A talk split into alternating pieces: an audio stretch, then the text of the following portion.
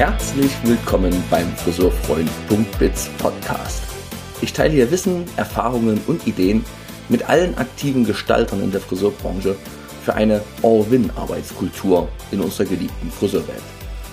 Mit meinem Podcast und meinem Beitrag als Unternehmensbegleiter gestalte ich gemeinsam mit Friseurunternehmen erfüllenden Erfolg im Salon. Lasst uns gemeinsam eine Friseurwelt erschaffen, in der wir bedürfnisgerecht leben können. Schön, dass du reinhörst.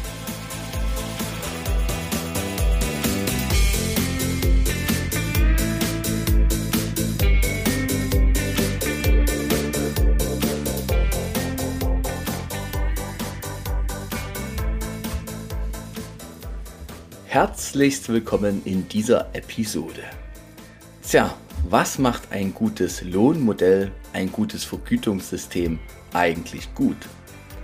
Ich würde sagen, ein Lohnsystem unterstützt und fördert bestenfalls das Verhalten, was für alle Beteiligten die beste Lösung ist. Also eine All-Win-Situation erschafft. Denn, das sollten wir uns alle klar sein, eine, also jeder Anreiz, den man setzt, lässt natürlich das Verhalten, welches der Anreiz belohnt, dann auch zu einem ja, dominanten Verhalten werden. Und deshalb ist es wichtig, sich genau in der aktuellen Zeit über das Lohnmodell und das oder das Vergütungssystem, wie auch immer ihr es nennen wollt, wirklich mal tiefsinnig Gedanken zu machen. Ja, und genau das haben wir gemacht. Und wir, das ist in, meinem, in dieser Episode Thomas Ruland und ich, Thomas Langer. Wir haben uns in einem Kamingespräch, okay, früh um neun mit einem Kaffee in der Hand, getroffen per Zoom und haben mal angefangen, das Thema Vergütungssystem von vielen Seiten zu beleuchten. Es ist eine lange Episode geworden. Ich glaube anderthalb Stunden, wenn ich jetzt genau nochmal reingucke. Und diese anderthalb Stunden, das kann ich aus vollster Überzeugung sagen, lohnt sich für alle die, die bereit sind, mal wirklich was zu verändern und die eigenen Gewohnheiten, die eigenen Annahmen über die Zukunft auf den Prüfstand zu stellen. Logbucheintrag. Heute ist der 14. Juli 2022.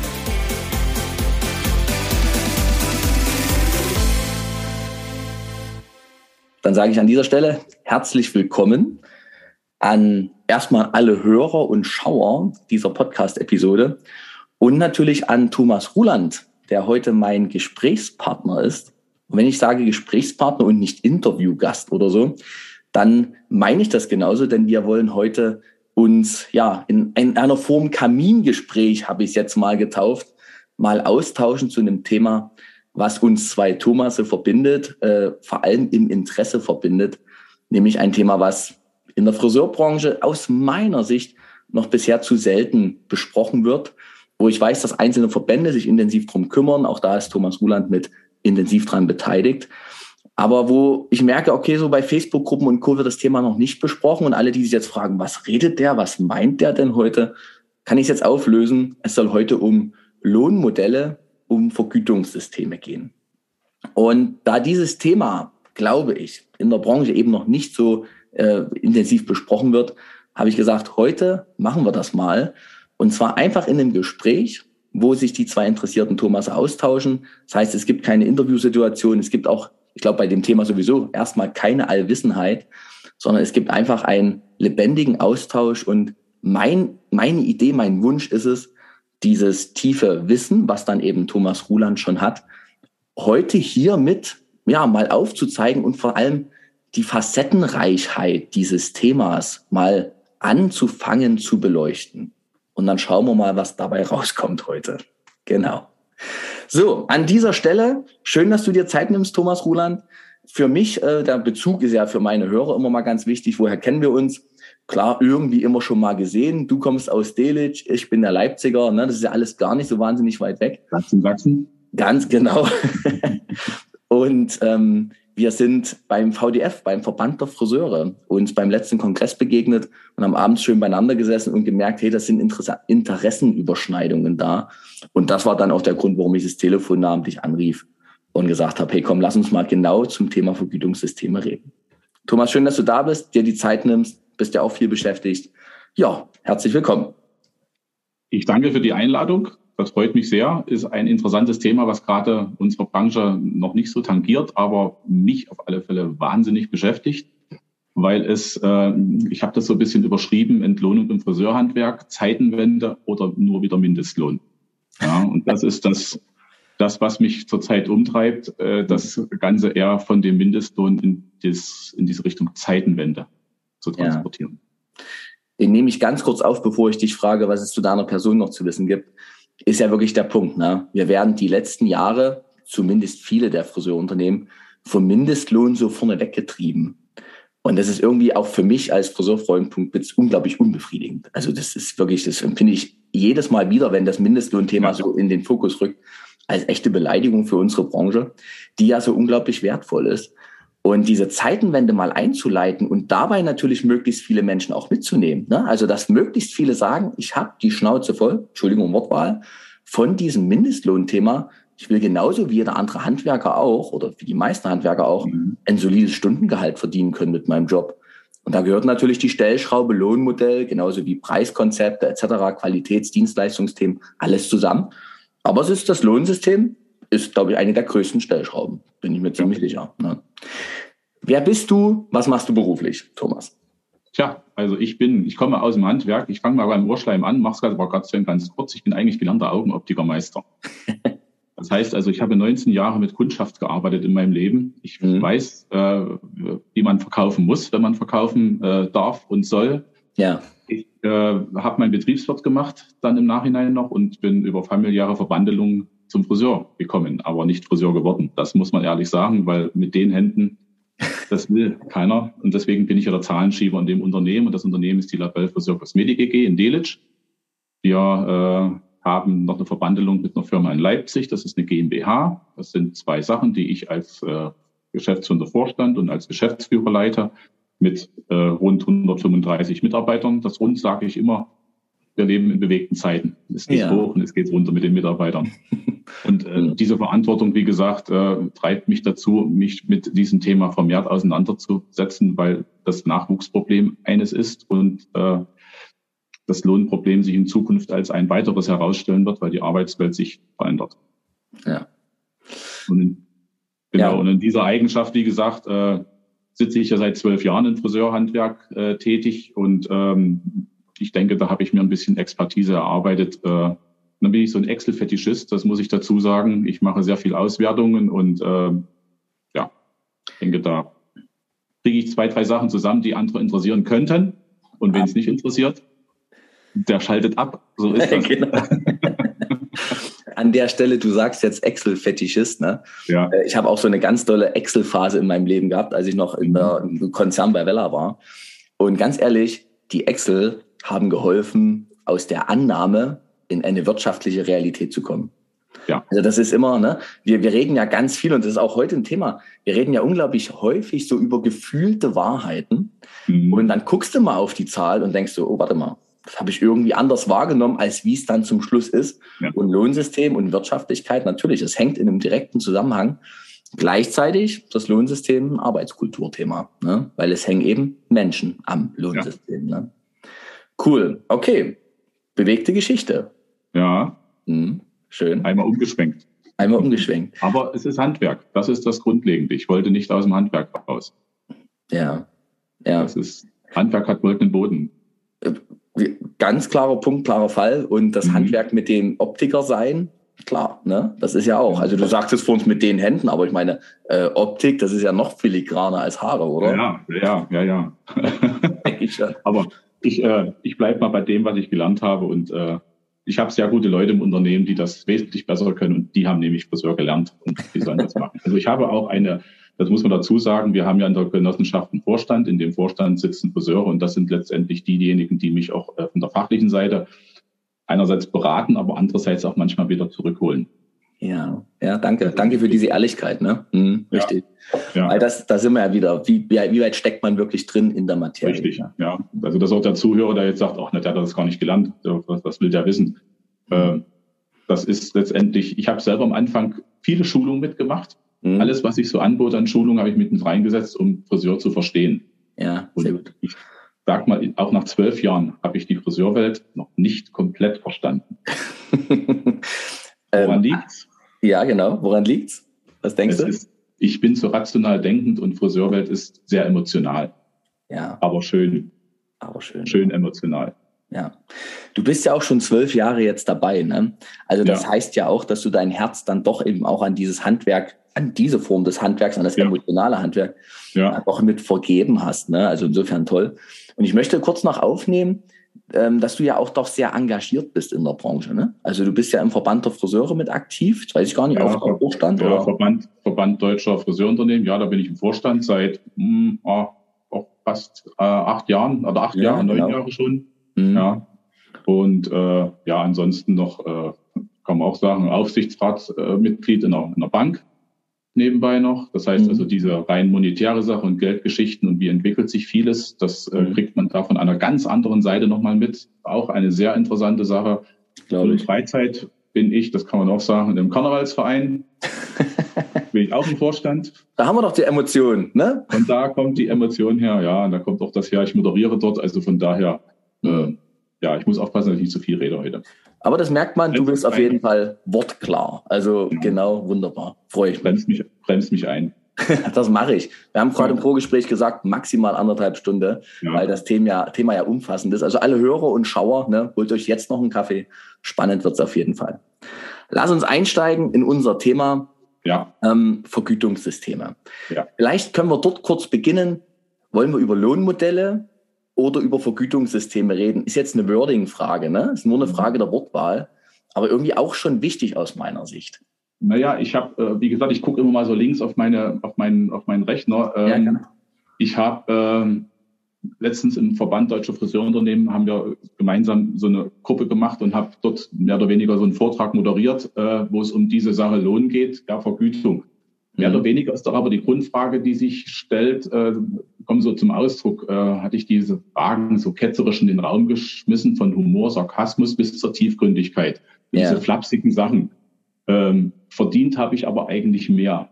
Mhm. Ja, oder was nützt das Geld? Reicht ja doch nicht. Mhm. Dann, äh, was verdiene ich oder was bekomme ich? Die ganz banale Frage, lohnt sich das? Ja, ja, ja, genau. Ja, es steckt so viel. Äh, dann ein Satz, den mir jemand auch zugerufen hatte, die Pferde rennen nach dem Lohn und die Esel bekommen ihn. Boah, da sind ganz schön krasse Glaubenssätze drin, ne? Ja. Mhm. Oder wie der Lohn, so die Arbeit. Es gibt, ja, Undank ist aller Welten Lohn. ja, oder das ähm, Thema Mindestlohn, das gereicht ja gerade mal zum Leben. Und mhm. jetzt kommen wir zur Friseurbranche. Mit Trinkgeld geht's doch. Mhm. Ja. Fragezeichen. Äh, wir bekommen nie, wir kommen nie davon weg, diesen Thema Mindestlohn, dieses mhm. äh, resignierende Feststellung, diese resignierende Feststellung, mhm. oder es ist ja doch wieder nur Mindestlohn, was wir bekommen. Und zum Schluss die große Frage, was bin ich eigentlich wert? Boah, da hast du aber einen Kreis aufgemacht, du. Genau. Ja. Richtig. Ja. Schön. Also man fängt flapsig an und kommt dann eigentlich zu, der, zu dem Ernst der Sache, mhm. Dass es eigentlich um den Menschen geht. Was ist der Mensch wert? Und äh, vor diesem Hintergrund kann ich gerade eine Episode schildern. Äh, ich habe eine Diskussion mit einer Kundin gehabt, weil wir eine sehr krasse Preiserhöhung gemacht haben zum 1. Juli. Mhm. Ich nenne das hier auch ganz offen, das sind 20 Prozent Preiserhöhung. Mhm. Das ist äh, recht heftig. Woran liegt das? Einmal das Thema Mindestlohn, dann diese neue Lohnstruktur, die ich erreichen möchte, den genossenschaftlichen Gedanken auch dahinter, diese Mehreinnahme komplett zu verteilen und natürlich, da machen wir uns nichts vor, eine Verdreifachung der Betriebskosten im Heizungsbereich, äh, die dort auch schon eine Rolle mitspielt. Mhm. Und äh, diese Diskussion führt am Ende dazu, dass ich eben auch dieser Dame gefragt, äh, diesen ketzerischen Satz dann gestellt habe. Das heißt also, wenn Sie sagen, dass wir Abzocker sind und dass wir die Kunden betrügen mit zu hohen Preisen und wir eine Preiskontrolle bräuchten, dann hieße das ja im Umkehrsatz, dass unsere Mitarbeiter, wenn ich ihnen sage, dass wir so Lohn ummünzen, das Geld nicht wert sind. Was für eine Frechheit, ne? Was habe ich drunter geschrieben, ja, da habe ich drunter geschrieben, ich glaube nicht, dass sie so denken. Hm. Und das hat dann aber zum Umdenken eingesetzt und sie hat dann zurück eine E-Mail geschrieben, lassen Sie uns Frieden schließen. Ach, schön. ja. Okay, spannend. Aber wenn man sich überlegt, wie weit man gehen muss, um den Leuten begreiflich zu machen, welche Brisanz dieses Thema hat. Ja. ja. Thomas, viele, also da waren jetzt gerade schon wieder unglaublich viele Sachen drin. Ich nehme zwei Sachen raus. Erster Punkt finde ich richtig klasse, dass du mit deinen Menschen diese Preisanpassung gegangen bist. Wäre ein extra Thema, aber natürlich, ich meine, ihr habt zum 1. Juli, ist jetzt noch ein bisschen hin, ne? Ich mache das ja gerade auch sehr viel, auch im Rahmen des VDF-Kollegiums, ähm, ja. sage ich jetzt mal, dass wir Preise anpassen, haben jetzt auch 18 Prozent Preisanpassung gemacht. Und also wirklich, auch, das sind dann eben auch schon mal Summen, wo der ja. Kunde durchaus mal 10, 15, 20 Euro je nach Dienstleistungsart mehr bezahlt. Und die Erfahrung ist, und deshalb sage ich das und spreche das jetzt hier an der Stelle mhm. nochmal an, liebe Friseurunternehmer, die Erfahrung ist, der Kunde kann das gerade sehr gut nehmen. Also du hast jetzt dieses eine, diese eine Spitze ja. rausgenommen. Ne? Ich war gestern bei einem Kunden, den du gut kennst. Und da haben wir auch einen Brief bekommen gehabt von einer, äh, von einer, Achtung, ehemaligen Sparkassenchefin, äh, ja. die sich über die Preise erörterte oder er, er, ereiferte, so muss richtig. Ja. Und ich habe so gedacht, ey Mädel, wie kannst du, oder Frau in dem Fall, weil die ja mhm. wirklich auch schon gesetztes Alter, wie kannst du sowas schreiben? Ne? Also das war mhm. wirklich auf der einen Seite eine totale Watsche, eine Form von ja. Unverschämtheit. Ja. Aber das war natürlich, und jetzt muss ich das abrunden und vor allem auch abschließen, diesen Punkt, das sind extreme Ausnahmeerfahrungen. Mhm. Also bei dem Kunden, ähm, oh Gott, was haben wir denn Salons? Ich sage jetzt mal 20 Salons und 100 Mitarbeiter. Ähm, die, da waren drei E-Mails in dieser Art da. In einem ganzen Monat. Entschuldigung, man, das ist nicht. Man neigt leider dazu, diese kleinen Punkte zu hoch zu bewerten oder das. Danke. Ja. Äh, Genauso es, ist, äh, es zeigt einem ja, wie manche denken. Es, es gibt nur wenige, die es auch beschreiben. Ich glaube, es steckt noch mehr dahinter. Man wird es in Zukunft sehen, aber es ist einfach so. Ja. ja. es ist so. Und ich bin auch der festen Überzeugung, wenn wir es mal ganz klassisch nehmen, die Inflation auf Deutsch oder dieses normale, alles wird teurer. Ja. Und wir als Friseurunternehmen haben nicht die Aufgabe, die Preisanpassungen der anderen äh, Unternehmen, Unternehmen, nicht mal Friseur, sondern Sprit und ja. Co. und Edekas, ne, äh, zu kompensieren. Das ist nicht unsere Aufgabe. Ne? Nein. Wir dürfen nein, genauso nein. schauen. Ja. Der zweite Punkt, der in deinem Satz drin war, war einmal noch EG. Also du bist ja. eine eingetragene Genossenschaft ja. mit einem Unternehmen. Ja. ja. Und bevor du dazu was sagst, der dritte Aspekt war, dass du gesagt hast, es geht ja auch darum, die Mehreinnahmen gut zu verteilen. Ja. So. Am Ende ist es jetzt so, wenn wir zu diesem Thema Lohn kommen, wir haben einen Kuchen. Ja. Und der Kuchen ist der, den wir aufteilen können mhm. unter den Mitarbeitern. Das heißt aber vom, in der Genossenschaft von, vom Azubi bis zu meiner Person. Genau. Und da gehört aber auch die Verwaltung dazu. Also wir haben eine eigene Lohnbuchhalterin, eine eigene äh, Finanzbuchhalterin. Ich habe den Luxus einer Sekretärin. Äh, meine, das ist ein Wasserkopf. Der frisst Geld. Das kann man so sagen, wie es ist. Und hat einen wertvollen Beitrag fürs Unternehmen. Richtig. Er ist erforderlich, wenn ich in dieser Art so arbeiten möchte, wie ich arbeite. Mhm. Das können andere Sachen, können wir auch anders machen, kann man digitalisieren und so weiter. Anderes mhm. Thema. Ja. Ähm, ich kann nur diesen Kuchen verteilen. Mhm. Und den Kuchen kann ich bewerten. Der kann in einer kleinen Form sein, dann mhm. habe ich wenig zu verteilen und wir haben gerade die Form etwas vergrößert. Das Richtig. heißt, wir brauchen mehr Teig. Mhm. Und dieses Mehr an Teig versuchen wir uns gerade vom Kunden zu holen über diese Preisgeschichte. Und ich glaube, das ist erstmal die erste Grundlage, die man machen muss, bevor man sich über Lohnsysteme überhaupt unterhält. Weil wenn der Kuchen, die Kuchenmasse, der Teig zu klein ist, dann habe ich nichts zu verteilen. Dann bleibt am Boden. Ja, da geht nicht viel auf. Und äh, solange wir Friseurunternehmen äh, immer in dieser Angstschiene laufen, dass wir dem Kunden was Schlechtes tun, wollen wir da nur 1,50 Euro erhöhen und sagen, nee, also ein Euro reicht auch. Mhm. Also die, ich, ich appelliere an alle Friseurunternehmen und Unternehmerinnen das, äh, und, und äh, alle, die da sitzen, Entscheidungen bezüglich Preisen treffen. Es ist mit einem Euro 50 nicht mehr getan. Nee. Außer ich habe schon Preise, die natürlich ein gewisses Segment haben, aber dann habe ich auch Mitarbeiter, die entsprechende Ansprüche haben, weil sie entsprechendes Können haben mhm. und sich auch, äh, auch wissen, dass sie wert sind. Ja, und vor diesem Hintergrund, wie gesagt, sind, ist die Gemengelage sehr verschieden. Aber es ist definitiv so, dass wir einfach mit 1,50 Euro oder 2,50 Euro äh, in der Stunde mehr oder halbe Stunde, das reicht nicht. Wir müssen uns an die anderen Handwerksberufe angleichen und das muss der Kunde in irgendeiner Art und Weise akzeptieren. Und es gebe nur jedem mit auf dem Weg, seine Preise zu hinterfragen. wie viel Geld nehme ich denn ein, wenn die Kundin 90 Minuten auf dem Stuhl sitzt oder eine Stunde? Mhm. Wenn das bei 90 Minuten nur 65 Euro sind, dann nehmen wir noch die Mehrwertsteuer weg. Es ist in meinen Augen, ich sage es mal hart, ein netter Selbstbetrug, den ja. man da begeht. Selbstausbeutung. Ja. Und ähm, dafür müssen, davon müssen wir weg. Und erst dann, denke ich, kann man auch drüber nachdenken, über das Thema Lohn. Das mhm. ist die spannende Aufgabe. Funktioniert das, was wir gemacht haben oder was du in dem anderen Unternehmen mit 18 Prozent gemacht hast? Mhm. Ähm, prägt es der Kunde mit? Und deswegen haben wir die Preiserhöhung auch jetzt gemacht, um es einfach progressiv steigen zu lassen und zu gucken, wie reagiert der Kunde. Ich meine, wir haben jetzt das Sommerloch, das ist alles nicht so ganz repräsentativ. Ja. Aber diese Reaktion der Kunden werden uns ja zeigen, äh, auch wie entwickelt sich der Turnus. Mhm. Verändert er sich sofort?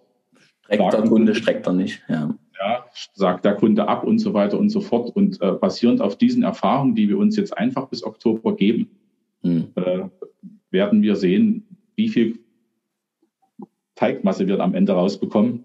Richtig. Um unseren Kuchen letztendlich in schöne Stücke schneiden zu können. Jetzt sagst du auch nochmal einen ganz wichtigen Punkt. Ne? Ihr habt das zum 1.7. jetzt gemacht, die Preisanpassung. Ja.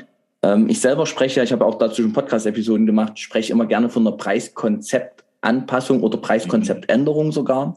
Das Wort Erhöhung, Verteuerung etc. vermeide ich ganz bewusst. Aber ihr habt es vor allem zum 1.7. jetzt gemacht mit dem Vorlauf zum 1.10. Ne? Ja. Weil ich meine, diese Mindestlohnstufe, um das Wort nochmal zu nennen, äh, von 10,45, die jetzt zum 1.7. Ja. an ist, ne? Ja. das ist ja nochmal so ein kleiner Hopser irgendwie. Ja. Aber dann zum 1.10., darauf steuern wir ja im Grunde alle irgendwie hin. Ja.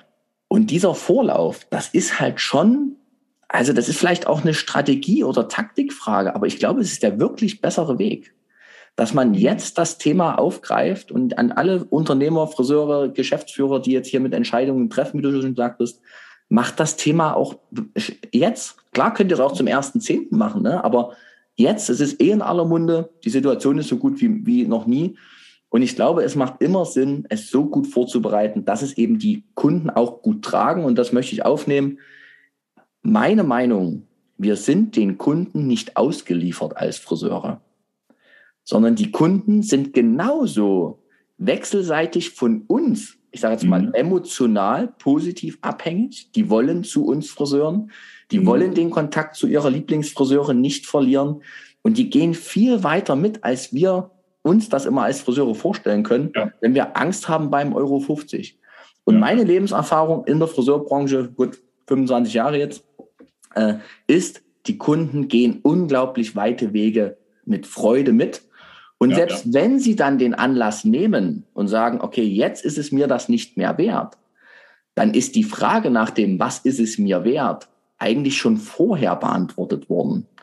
Weil wenn ich weiß, mit, bei der Friseurin, da bin ich einfach schon lange, ich fühle mich danach immer sauwohl, dann ist der Wert für mich nicht in Frage zu stellen. Mhm. Dann nehme ich die 10 Euro mehr und denke mir, ja, was sind heute noch 10 Euro? Ne? Mhm. Und mache es einfach.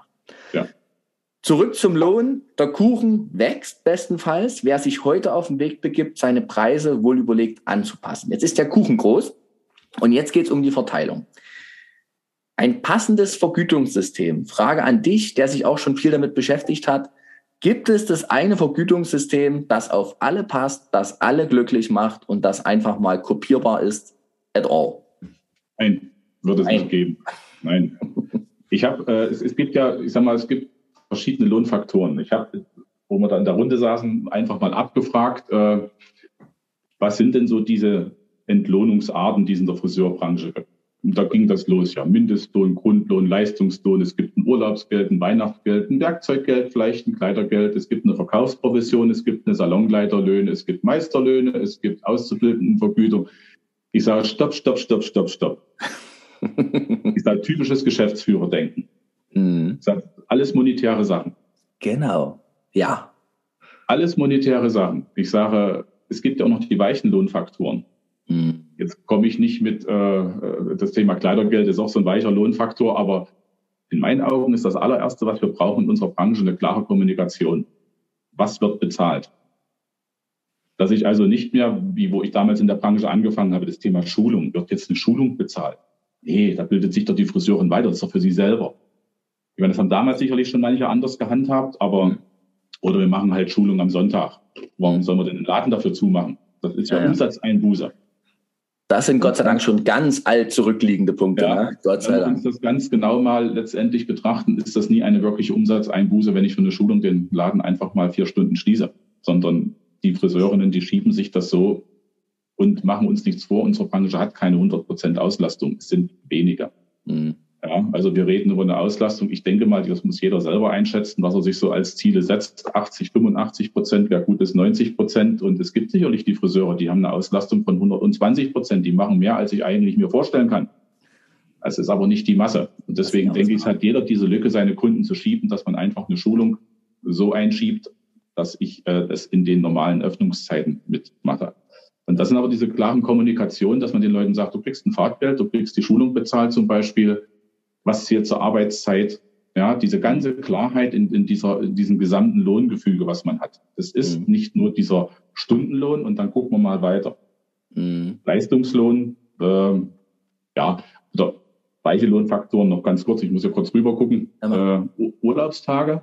Mhm wo sich die Friseurbranche, also ich weiß das von unserem Vorstand, immer schwer tat, also unsere, unsere Firma da jetzt noch einen Urlaubstag zu gewähren. Ich sage, bei einer sehr guten Mitarbeiterin ist vielleicht manchmal der eine oder die zwei Tage Urlaub als Belohnung im nächsten Jahr mehr wert, mhm. als jetzt diese eine Prämie oder dieser 40, 44 Euro. Jetzt können wir vielleicht auch ein bisschen mehr machen mit dem Einkaufsgutschein. Ich sage, das, das muss man abwägen. Ja, Verkaufsprovision, auch so ein äh, Thema, wo ich sage, Verkaufsprovision ist auch so ein netter Selbstbetrug.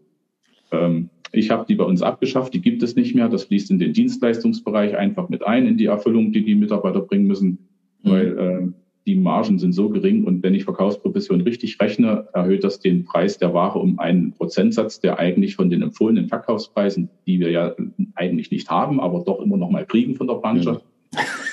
äh, die zerschießen das Ganze. Ja, wenn man es richtig kalkuliert. Ja. Äh, Entschuldigung, zwei Sachen noch. Mhm. Weiche Lohnfaktoren, wohnungsnahe Arbeitsplätze. Badam. Yes. Ja. Mhm. Oder was wir eingeführt haben, Karenztage im Krankheitsfall. Mhm. Einfach Dinge, die jetzt mit Lohn eigentlich im Vorder gar nichts vordergründig zu tun haben, die aber als, man muss es den Mitarbeitern auch so darstellen, dass das ein, ein, ein ähm, etwas ist, was zusätzlich ist, was man tut. Ja. ja. Ich komme ja aus der Schulungsbranche und bin seit vielen Jahren Trainer ich höre jetzt gerade hier gut hin. An der Stelle muss ich sagen, liebe Hörer, liebe Schauer. Der Thomas Ruland hat gerade eine Auflistung gemacht an Möglichkeiten, wie man Menschen ja sozusagen entlohnen kann, vergüten kann. Und die war gerade spannend. Ich ergänze die gleich noch, weil ich habe auch genau dazu nachgedacht, was sind materielle Dinge, mit denen man vergüten kann und was sind aber auch mhm. immaterielle Dinge. Also du sagst jetzt weich, ne? Ja. Ich ergänze es gleich mal noch. Wichtig ist aber, also nicht wichtig, das ist erstmal wichtig, dass man mal breiter denkt, was geht denn noch außer mhm. Zeitlohn plus Provision? Ne? Was ist noch nur, möglich? Nicht nur den Steuerberater fragen mit den Gutscheinen, kann ich das noch absetzen? Ja, also genau. ist das nicht nur die Frage nach der steuerlichen Absetzbarkeit, dass ich also da noch irgendwo einen Nutzen für mich als Unternehmer ziehe, sondern das ist ein, noch eine Sache, ja, die kann man mit in Betracht ziehen, aber es gibt viele andere Dinge daneben. Genau.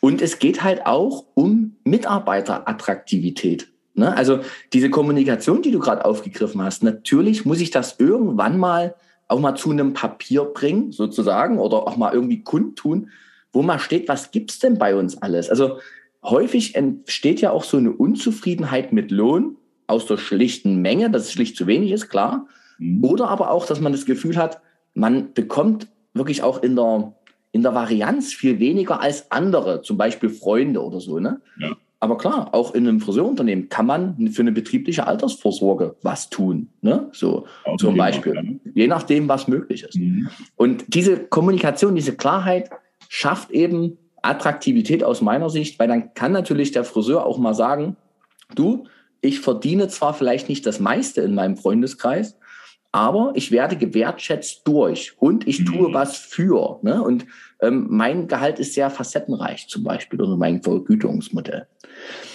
Ich ergänze, ergänze, ne? bloß du hast jetzt gerade schon ganz viel gesagt. Ähm, was habe ich bei materielle Vergütungsmöglichkeiten neben Geld? Ne?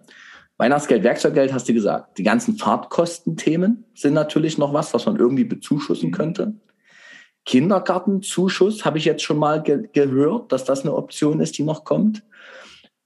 was mit Urlaub, ach nee, das ist eher schon Beispielfaktor, warte mal, das ganze Thema Weiterbildung. Hier muss ich schon sagen, ähm, das ist mal so ein ganz, ganz, das ist ein alter Satz, aber was nichts kostet, ist nichts wert. Ne? Und wenn ich eben als Unternehmer eine Weiterbildung, sei es jetzt irgendwelche Diplom-Koloristengeschichten oder so weiter, ne, Meister finanzieren, das ist eben auch ein geldwerter Vorteil sozusagen, ne, jetzt ohne jetzt das Steuerrecht zu belangen, aber es hat ja schon einen Nutzen, wenn ich meinen Meister mit, keine Ahnung, 4.000, 5.000 Euro nicht selber bezahlen muss. Ne? Oder eben ein sehr hochwertiges Seminar mitten in Berlin mit Hotelübernachtung, keine Ahnung. Ne? So, also das mitzunehmen. Firmenwagen, Jobrat, was da möglich ist und nicht, ne, das hängt wirklich von der Größe des, der Kuchenform und der Teigmenge ab. Das fand ich ein sehr schönes mhm. Bild. Aber das kann man eben auch mal nehmen. Ne? Ich fand es noch interessant, diese ganze Nebenjob-Geschichte. Also ist für mich ein Arbeitskulturthema. Viele Menschen sind mit Leidenschaft Friseur und haben noch andere Themen, die sie gerne machen. Geht mir in meinem Leben ja nicht anders. Ne? Mhm. Und das zu ermöglichen, da also auch nicht im Wege zu stehen, hat ja auch einen materiellen Nutzen. Gesundheitsboni habe ich noch so mal gehört, ne, dass das mhm. eine Option ist. Wobei ich da zwiegespalten bin, können wir noch mal drüber reden, wenn das dann passt. Und jetzt mache ich mal ganz groß noch Partizipation am Unternehmenserfolg. Sei es in Form mhm. von Prämie, sei es in deinem Fall als eingetragene Genossenschaft, auch da ne, an Ausschüttungen als, beteiligt. Als Ausschüttung oder ja, sogenannte Dividende, ja. Genau, geht ja auch bei GmbHs. Mhm. Ne? Ich habe noch das ganze Thema Unternehmensbeteiligung, stille Beteiligung an GmbHs zum Beispiel, ne? um jetzt nicht zu viel mit, mitzureden. Alles muss man alles mal diskutieren oder kann man mal diskutieren. Aber die Vielfalt ist so schön. Ne? Mhm. So. Altersvorsorge und natürlich die klassischen Benefits-Geschichten, ne? wo du auch schon gesagt hast, ja. äh, Fitnessprogramm oder äh, Fitnessstudio-Unterstützung und so weiter, ne? Gutscheine. Hm? Es ist immer die Frage bei den Lohnsystemen, was man macht, inwieweit die Mitarbeiter sich in ihrer, in ihrer Freizeit, beziehungsweise es sind ja teilweise auch Sachen, die in die Freizeit reingehen. Wenn ich jetzt äh, Gutscheine gebe für äh, Fitnesscenter oder sonst irgendwas, mhm. dann äh, gebe ich ja etwas, oh, da macht man ein Riesending und will das ausgeben und dann stellen die Mitarbeiter das Feedback, ja, also, Chef, über meine Freizeit verfüge ich immer noch selber und ob ich in das Fitnessstudio gehe, das entscheide ich auch noch selber. Ja. Da sagst du was Wahres. Ja, also mhm. man, man, man darf nicht zu so sehr mit diesen Sachen in diesen Freizeitbereich reingehen, weil da kommen wir jetzt wieder zu dem Thema, äh, was dein Steckenpferd ist, wie will ich wirklich, wirklich arbeiten. Und ich ergänze jetzt mal, wo hört mein wirklich, wirklich Arbeiten für dieses Unternehmen auch auf? Ja, genau. Und wo bin ich privat? Ja. Wie will ich wirklich, äh, wirklich leben? Ja, eine große genau, Frage drüber. Genau. Mhm. Ja. Und ähm, ich glaube, wir müssen Faktoren suchen, die wir mit dem, die, die unmittelbar mit dem Unternehmen verknüpft sind. Mhm. Ja, und da eine klare Struktur schaffen. Ich will da mal ein Beispiel nennen, das Thema Leistungslohn. Das ist etwas, was ich aus den Gesprächen auch rausgehört habe bei uns in, in VDF, was viele umtreibt, die sagen, äh, ist das noch zeitgemäß? Was, was haben wir uns denn letztendlich mit Leistungslohn äh, äh heranerzogen an, an, an, an Arbeitnehmern? Wir haben gefordert, Forderung aufgestellt. Brutto-Brutto-Faktor, ja, ich nenne nur diese Stichpunkte. Wie hoch muss er sein? 1 zu 3, 3, 1 zu 4. Mhm. Äh, was ist eigentlich mit meiner Preisliste überhaupt realistisch? Ja, mhm. äh, ich kenne auch Aussagen von Steuerberatern, als der Mindestlohn eingeführt wurde, setzt das so hoch, dass sie das sowieso nicht erreichen.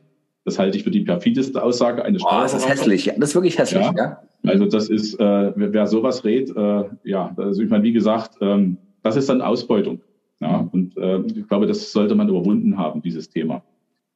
Wir leben zwar im Kapitalismus, aber ähm, ich glaube, wir kommen gerade an, an Grenzen in diesem kapitalistischen System, weil der Faktor Mensch sich von dem äh, von dieser Gesellschaftsform Kapitalismus etwas wegentwickelt im Denken und Handeln.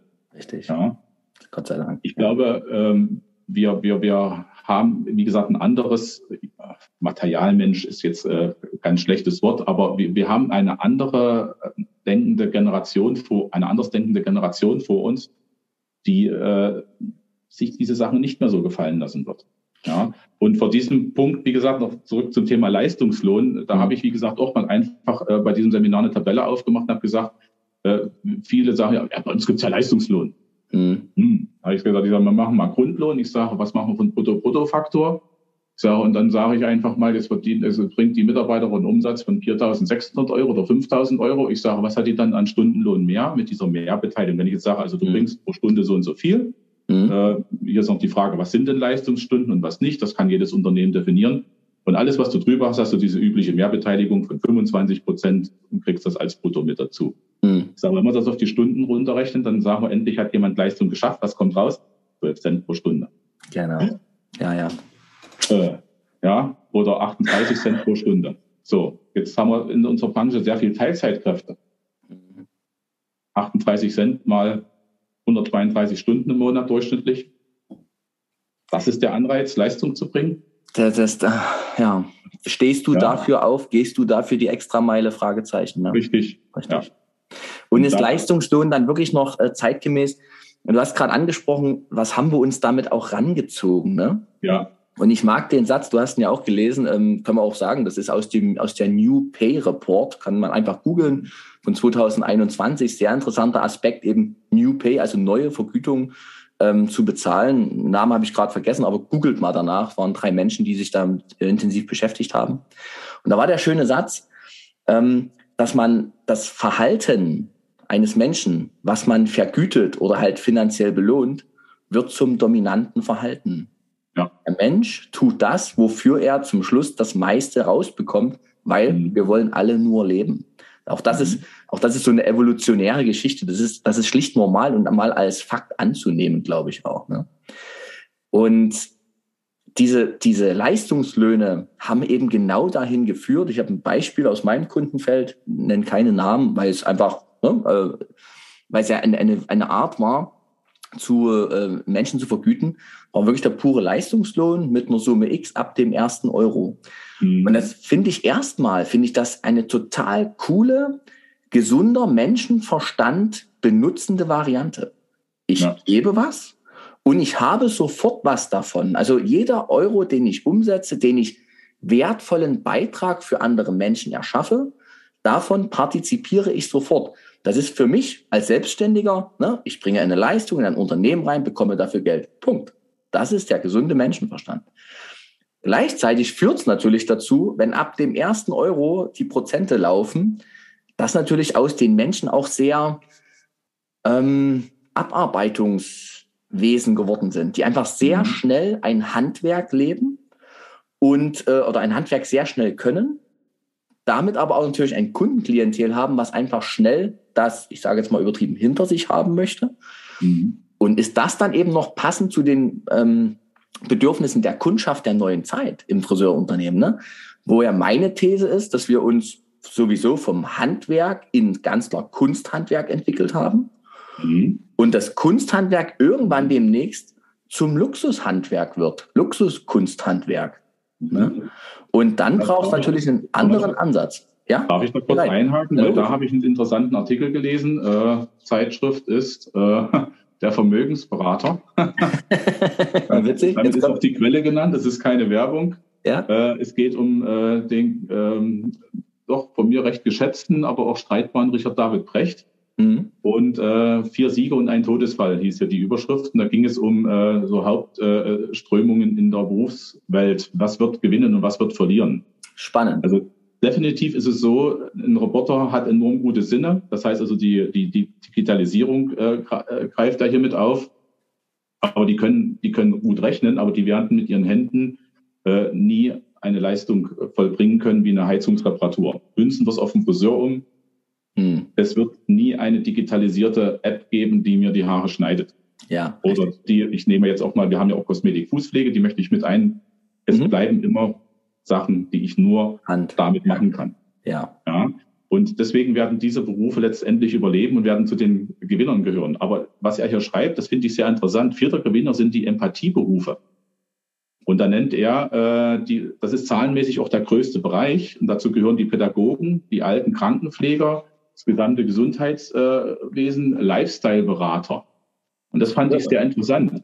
Ähm, ist der Friseur nicht mittlerweile auch ein Lifestyle-Berater? Klar. Ja. Er könnte es sein, er könnte es sein, sagen wir es mal so. Könnte ne? es sein, er könnte ja. es sein, wenn er, wenn er sich nur noch zwei, drei Schritte weiter bewegt als das Mindestmaß, was wir so verlangen. Mhm. Aber ich glaube, dass wir dadurch, wie gesagt, ähm, auf einer Schiene fahren, wo wir auch wieder zu diesem Preissystem kommen. Ähm, wir können mit unserem Können und was, was wir leisten und was wir den Menschen vermitteln, durchaus mehr fordern, weil wir zu dieser Gewinnerschiene gehören werden. Verliererschiene werden Berufe sein, die ähm, jetzt schon stupide Dinge abarbeiten. Mhm. Komme ich mal zu Statistiken oder sonst irgendwelche Sachen. Die werden in Zukunft Rechner für uns erledigen. Das brauchen wir nicht mehr. Thema Bankenwesen zum Beispiel wird ein ganz großer Fakt sein. Die klassische ähm, Sachbearbeitung, ne? Richtig, die klassische Sachbearbeitung. Mhm. Ja. Und er, er schreibt halt auch, ähm, die, die, diese, Sinn, diese, Sinn, diese Sinngesellschaft, die sich immer mehr rausbildet. Ähm, früher sagte er, musste man arbeiten, um zu existieren. Und wir leben aber in einer Welt des Überflusses. Ich meine, wir lassen jetzt mal die Kriegssituation außen vor aus der ganzen mhm. Geschichte. Das ist wieder etwas, was uns sehr beeinflussen wird. Aber wenn wir einfach mal diesen Blick davor werfen, ähm, es ist zwar nicht gleichmäßig an alle verteilt, mhm. ja, das ist, mhm. äh, konzentriert sich, aber die Wirtschaftskraft bei uns in Deutschland ist so stark, dass wir eigentlich alle von dem, was wir haben, relativ gut leben können im Vergleich zu anderen Ländern. Das muss man immer sagen. Also das ist meine persönliche Meinung. Mhm. Ja, ich bitte immer jeden, der sagt, oh, Deutschland ist so bescheiden, guckt auch bitte in andere Länder. Mhm. Ja, es gibt viel Streitbares in Deutschland. Man kann für einiges auf die Straße gehen, aber äh, im Grunde genommen, äh, unser soziales System, wie wir es gerade haben, ist schon aller Ehren wert. Das muss man sagen. Und die allgemeine Wohlstandssituation. Ne? Richtig. Ist, das ja. ist jetzt immer so ein, ich muss den aufnehmen, das ist für mich immer so ein ganz schmaler Grad, weil ähm, wir zwei reden jetzt hier darüber, wohl wissend, dass wir in der Friseurbranche unser Herz einbringen und unsere Beiträge leisten. Ne? Und ich finde das eine unglaublich anstrengende Diskrepanz zwischen dieser Mindestlohnsituation, mhm. die unsere Menschen, die mit denen wir gemeinsam gestalten, ne, äh, bekommen und dem, was sie tun, Luxus, Kunsthandwerk mhm. und dem, wie eben wirklich die Wohlstandssituation in Deutschland ist. Ich mache das, äh, mache viel zum Thema Selbstwert bei Friseuren, gerade wenn es um das Thema Preise geht. Erstmal innere Arbeit, erstmal Selbstwertarbeit. Und da gehört dann leider immer auch der schmerzhafte Punkt dazu, wenn man das mal nimmt, was ein durchschnittlicher in meinem Fall sogar immer sächsischer Angestellter, weil ich da die Zahlen immer habe, mhm. äh, verdient, dann wird dir schon ein bisschen anders, wenn du dein eigenes Friseurgehalt dagegen setzt. Und ja. diese, das empfinde ich schon, du sagst das so, es ist ungleich verteilt, ne? Das ist schon eine harte Ungleichheit, die mich wiederum aber als Thomas Langer und als Friseurfreund sehr anreizt, zu sagen, ey, Schluss damit. Ne? Es mhm. muss möglich sein, mit Vergütungssystem und Preissystem, dass auch der Friseur zu denen gehört, wo man sagen kann, das ist ein solides Gehalt, da kann man wohl stehen im Leben. Ja. Ne? Und nicht die ängstlich sein.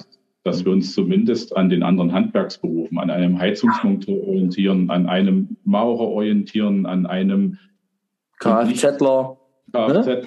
ja. Genau. Und dass wir da nicht letztendlich immer noch drunter stehen und äh, dann diesen Slogan hören müssen, ja, es ist ja doch wieder nur Mindestlohn. Richtig. Ja.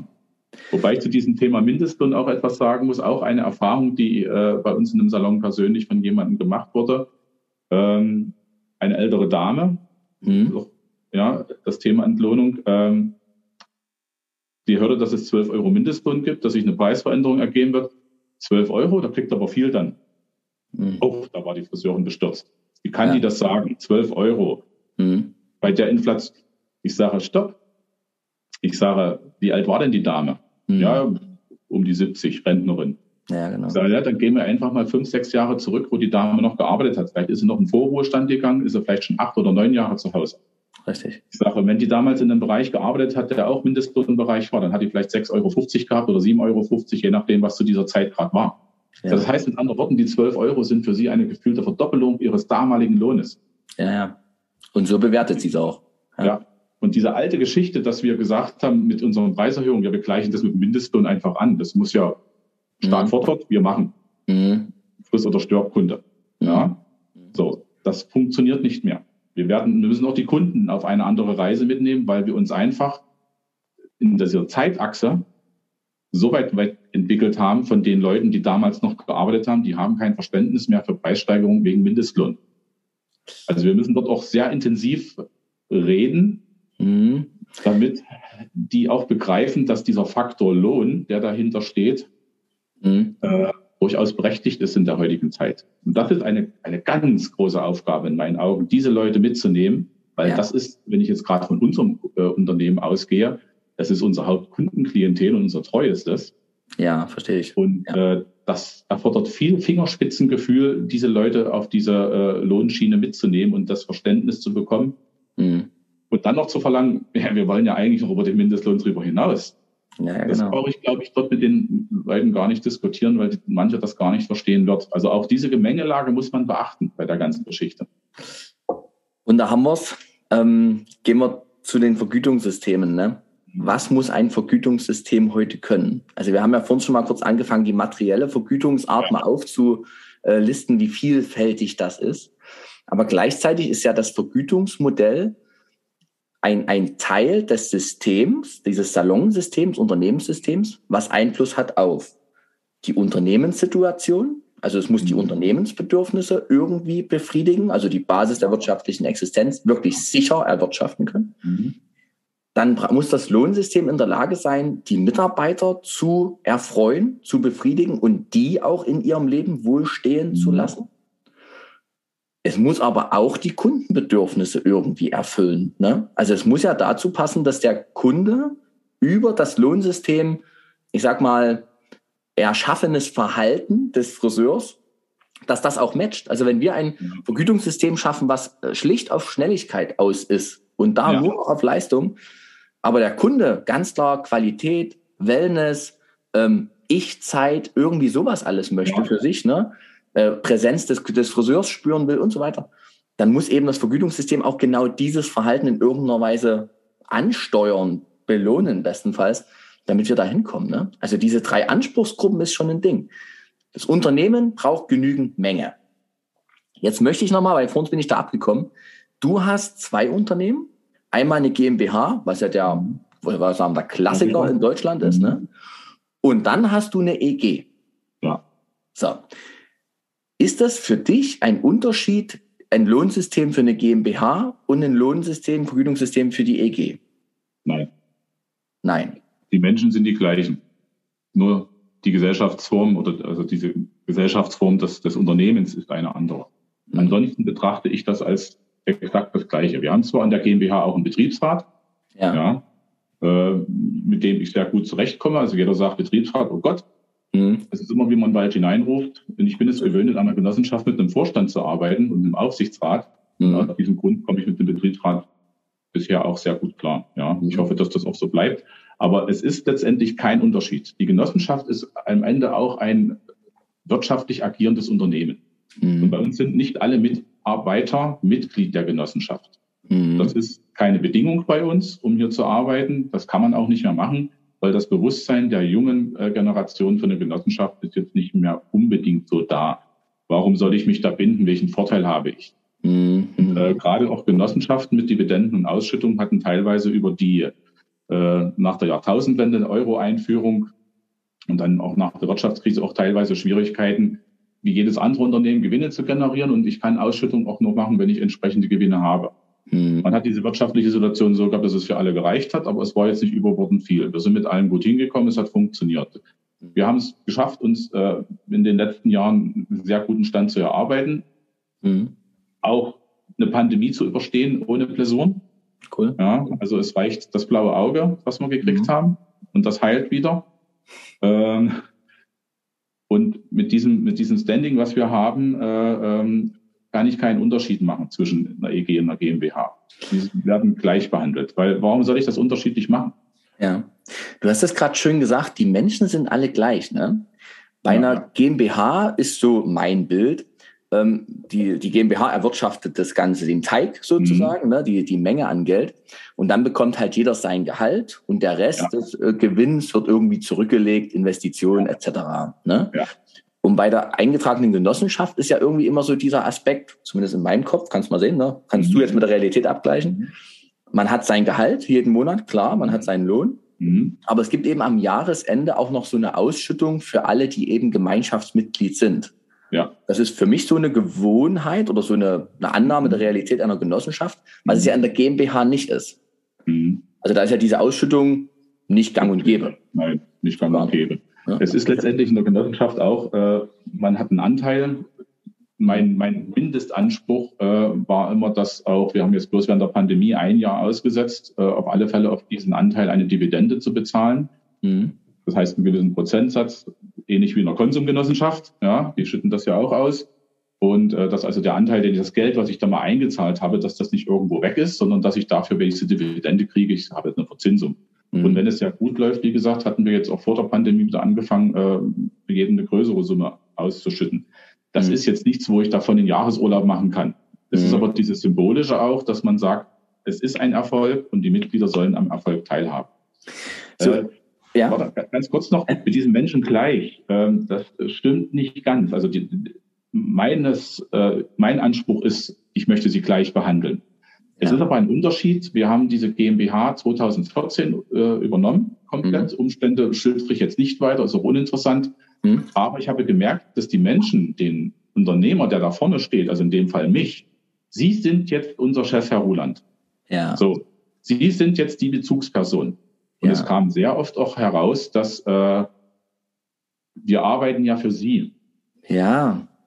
Ja. Und in einer Genossenschaft, äh, wenn neue Mitarbeiter anfangen, äh, ist der Chef, der hier an diesem Tisch sitzt, auch, wir arbeiten ja für Sie. Es ist ganz schwierig, das in diese Köpfe rein zu transportieren. Ähm, nee, Sie arbeiten nicht für mich. Ich mhm. bin nur geschäftsführender Vorstand. Mhm. Ich, sage, ich bin nur Zahlenschieber. Ich habe meine feste Vereinbarung mit dem Aufsichtsrat. Davon lebe ich. Ich sage, und alles, was darüber hinausgeht, ist etwas, was wir ausschütten, was wir, was wir investieren, was wir in diese Kuchenform packen, mhm. damit wir es verteilen können. Und das ist bei der GmbH erstmal schwierig, in die Köpfe reinzubekommen äh, gewesen, äh, das zu erklären, dass das dieses Genossenschaftsmodell anders funktioniert. Wir sind nicht ähm, gewinnorientiert. Das ist der Unterschied. Ihr arbeitet, ja, ja, ja nee, ihr arbeitet die Basis der wirtschaftlichen Existenz, damit das Unternehmen existiert und alle davon auch gut leben können. Richtig. Und was dann mehr ist, wird ausgeschüttet. Ja, nicht, nicht komplett, man gibt es in der Rücklage für irgendwas, aber es ist nichts, was ich mir dann zum Jahresende ausschütte und sage, genau. jetzt kommt äh, die nächste Zahl an das Auto hinten dran oder was weiß Richtig. ich. Äh, noch eine Null. Ja. ja, sondern äh, das ist einfach etwas, das liegt dann auf dem Konto. Und es ist dann zum Beispiel der Puffer jetzt für die zwei Jahre Pandemie gewesen. Ja. Der nächste Puffer, den wir haben, der ist jetzt einfach für die Überstehung des Winters, selbst wenn sie uns das Gas abdrehen sollten. Oh Gott, na, machen wir mal. Ja, ja, oh Gott, wir sind gespannt ja. und hoffen das Allerbeste. Ja. An, interessant an deinen Worten war, bevor man anfängt, ein Vergütungssystem fürs eigene Unternehmen zu erschaffen, ist es ja genau das wichtig, mal über die Haltung zum Thema Geld erwirtschaften, zum Thema Geld erwirtschaften, mhm. mit dem Team mal zu sprechen. Ja. Also deine schöne Schilderung, wir arbeiten jetzt für Sie und dann kommt so der kleine, ne, der, mhm. Sie sind jetzt der neue König oder Mama oder Papa, ne, ich übertreibe mhm. das jetzt kurz, das ist dann nur mein Coaching-Hintergrund. Äh, das ist ja nicht mehr zeitgemäß auch, ne? Nein. Sondern das, das wirklich Schöne könnte ja in der Friseurbranche sein, dass sich die ohnehin sehr selbstständig arbeitenden Menschen, also die Friseure mhm. sind ja im Grunde als alleinige, selbstständige Handlungsperson ja. dem Kunden gegenüber im Einsatz, ne? Mhm. dass die in ihrer Selbstständigkeit sich A, auch mal erkennen, das als Verständnis von sich selber annehmen, ja. im Schutz eines Unternehmens, ja. aber das eben akzeptieren, alle, jeder Euro, den ich hier einbringe, hat auch nur die Chance, an mich in irgendeiner Form zurückzufließen. Dann, und es, ich, alles, was ich hier tue, tue ich, damit ich ja, ich sag mal, gemocht werde von Thomas Ruland, von mir aus, ne, gerade mhm. noch so. Aber zum Schluss ist der finanzielle Aspekt oder der Vergütungsaspekt mein Leben beeinflussend. So. Und für nichts anderes mache ich das. Also ob du mich jetzt leiden kannst oder nicht, dürfte mir ja fast schon egal sein, weil ich verbringe ja mehr Zeit mit mir selber in meinem Leben als wie mit dir. Ja. Aber über diese Haltung überhaupt erstmal zu reden, das ist ja schon ein anspruchsvoller Prozess, ne? Die, die Haltung einmal, wie gesagt, äh, in die Köpfe der Menschen zu bringen, dass sie das nicht für mich tun, sondern für sich, das ja. erstmal zu erkennen. Und dann kommt in den Gespräch, ich habe gerade auch mit einem Azubi wieder ein Gespräch gehabt, der jetzt ausgelernt hat und habe äh, so Fragen gestellt, äh, Kritikpunkte an sich selber, was können, welche Kritik könnten andere, was gefiel Ihnen an Ihrem Salon, was hat Ihnen nicht gefallen, das würden Sie sofort verändern. Da kam hm. das Wort äh, die Teamfähigkeit. Hm. Das würde ich sofort verändern, wenn ich es könnte. Hm. Und äh, da sind wir wieder beim Thema Leistungslohn. Wir haben von den Mitarbeitern Einzelleistung gefordert. Und hm. gleichzeitig sagen wir aber, ihr müsst ein gutes Team sein. Ja, genau, genau. Aber die kollektive Belohnung von ja. Leistung haben wir ja. fast in keinem also Lohnsystem drin. Das ist wie, als wenn wir zum 100-Meter-Lauf aufrufen. und sagen, äh, der Beste gewinnt, aber kommt alle gleichzeitig ins Ziel. Ja, genau. Schönes das, Bild. Ja. ja, also das, das, das funktioniert nicht. Ja, so haben wir das über Jahre gemacht und äh, ich, ich glaube, dass das also, äh, ich glaube, die würden lieber alle gemeinsam über die Ziellinie rennen, mhm. als dass einer vorne wegrennt. Und selbst wenn einer vorne wegrennt, sind die auch nicht böse, wenn der vorne wegrennt, wenn er dazu beiträgt, dass alle insgesamt noch schneller angekommen sind, um das Bild weiter zu bemühen. Ja. Ganz das wichtiger Punkt. Also das war jetzt gerade, ich weiß gar nicht, bei welcher Minute wir gerade sind, aber jetzt, ähm, liebe Hörer, Schauer, zurückspulen, das nochmal anhören. Wir haben uns da auch wirklich in ein Dilemma rein manövriert, was ja. eben nicht mehr in die neue Zeit passt. Ne? Ja. Früher ja. ging das ganz gut. Als Einzelkämpfer bist du weit gekommen und meist auch relativ schnell. Ja. Aber das ist halt, diese Zeit ist vorbei. Ne? Wir, wir, wir, müssen, wir müssen im Prinzip erkennen, dass der 100-Meter-Lauf erst dann zu Ende ist, wenn der Letzte über die Linie gerannt ist. Genau. Sehr, sehr schönes Bild. Ja. Wenn wir jetzt ähm, nochmal die immateriellen äh, Entlohnungsvarianten mal nehmen. Also jetzt, jetzt hatte dein äh, Azubi was, ne? Hatte gesagt, ja, ja. er würde am liebsten sofort die Teamfähigkeit verändern. Mhm. Ist das für dich ein Lohnansatz? Also ist das für dich ein Lohnfaktor schon fast oder ein Vergütungsfaktor? Ich habe ein geiles Team, ich liebe ja. die familiär, ich bin einfach gerne hier, weil ich euch so mag.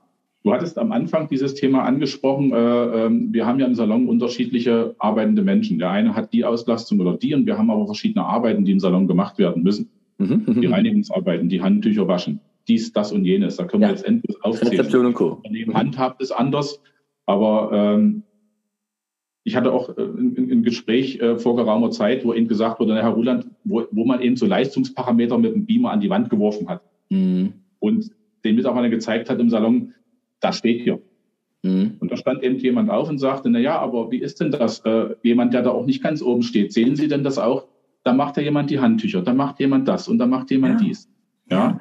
Und äh, wir haben die Reinigungsstunden. Wir sollen unseren Salon selber sauber machen. Wir mhm. kriegen dafür Reinigungsstunden. Es gibt extra Reinigungsgeld dafür. Die kriegen das bezahlt letztendlich. Ähm, ob das richtig ist oder nicht, muss jeder für sich selber entscheiden. Aber wenn die Mitarbeiter es freiwillig tun für das Geld, dann habe ich mache ich dann wahrscheinlich nicht allzu viel falsch. Die würden sich ja heutzutage sträuben, wenn sie es nicht wollen, das merkt man. Richtig, ja. Und äh, sehen Sie das? Ich sage, natürlich nehme ich das wahr. Sagt aber, ja, das kommt aber in den Zahlen nicht zum Ausdruck. Hier recht. steht nur Umsatz.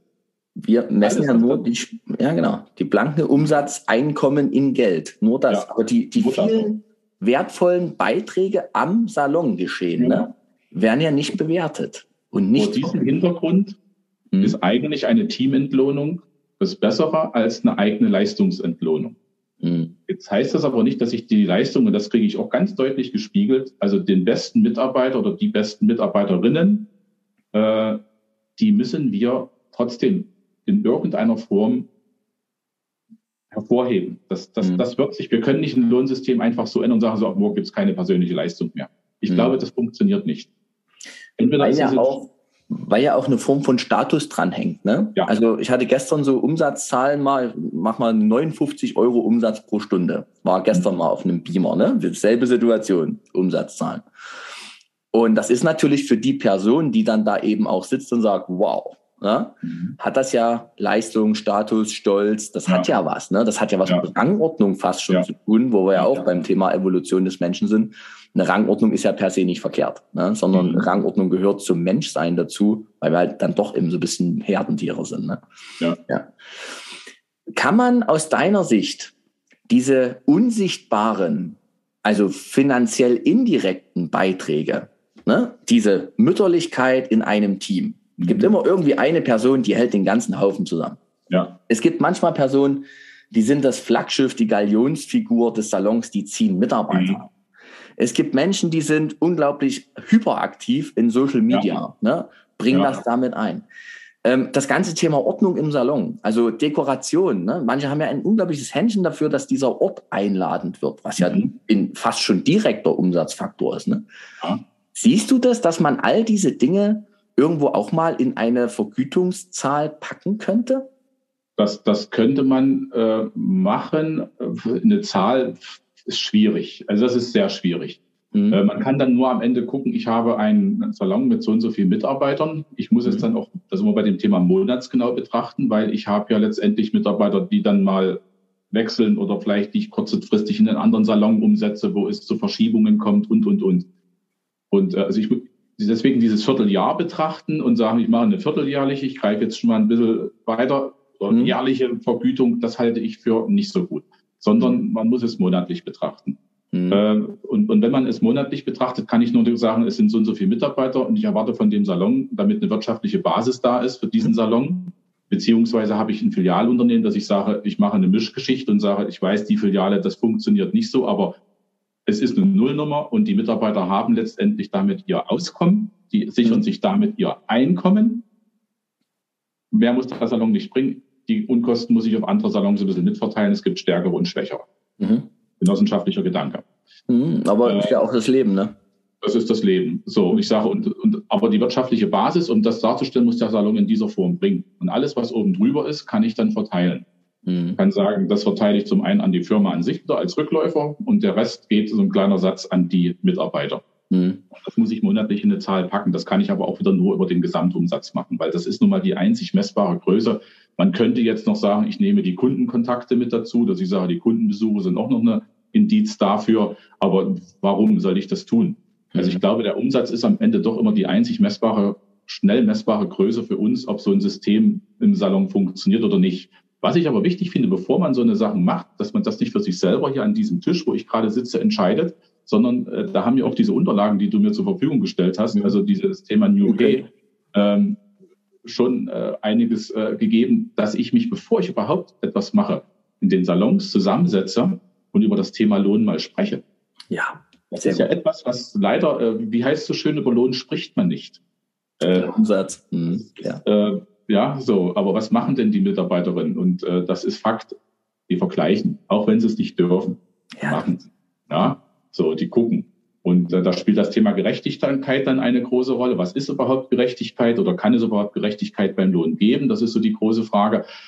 Es fängt an, gerecht zu werden, wenn alle in meinen Augen in diese Entscheidung einbezogen werden, welche Faktoren denn eigentlich beim Lohn eine Rolle spielen sollten. Richtig. Und dass man einfach als Unternehmen auch mal gespiegelt kriegt, lieber Chef, was sind wir denn in der Lage zu bringen oder was können wir denn überhaupt leisten? Äh, oder überforderst du uns auch ein Stück weit? Natürlich, wenn ich jetzt mich nur auf die Mitarbeiter verlasse, hm, man muss dann schon sagen, die wirtschaftliche Basis, das ist ja dein Thema, was du hast. Das und, ist das, was wir brauchen.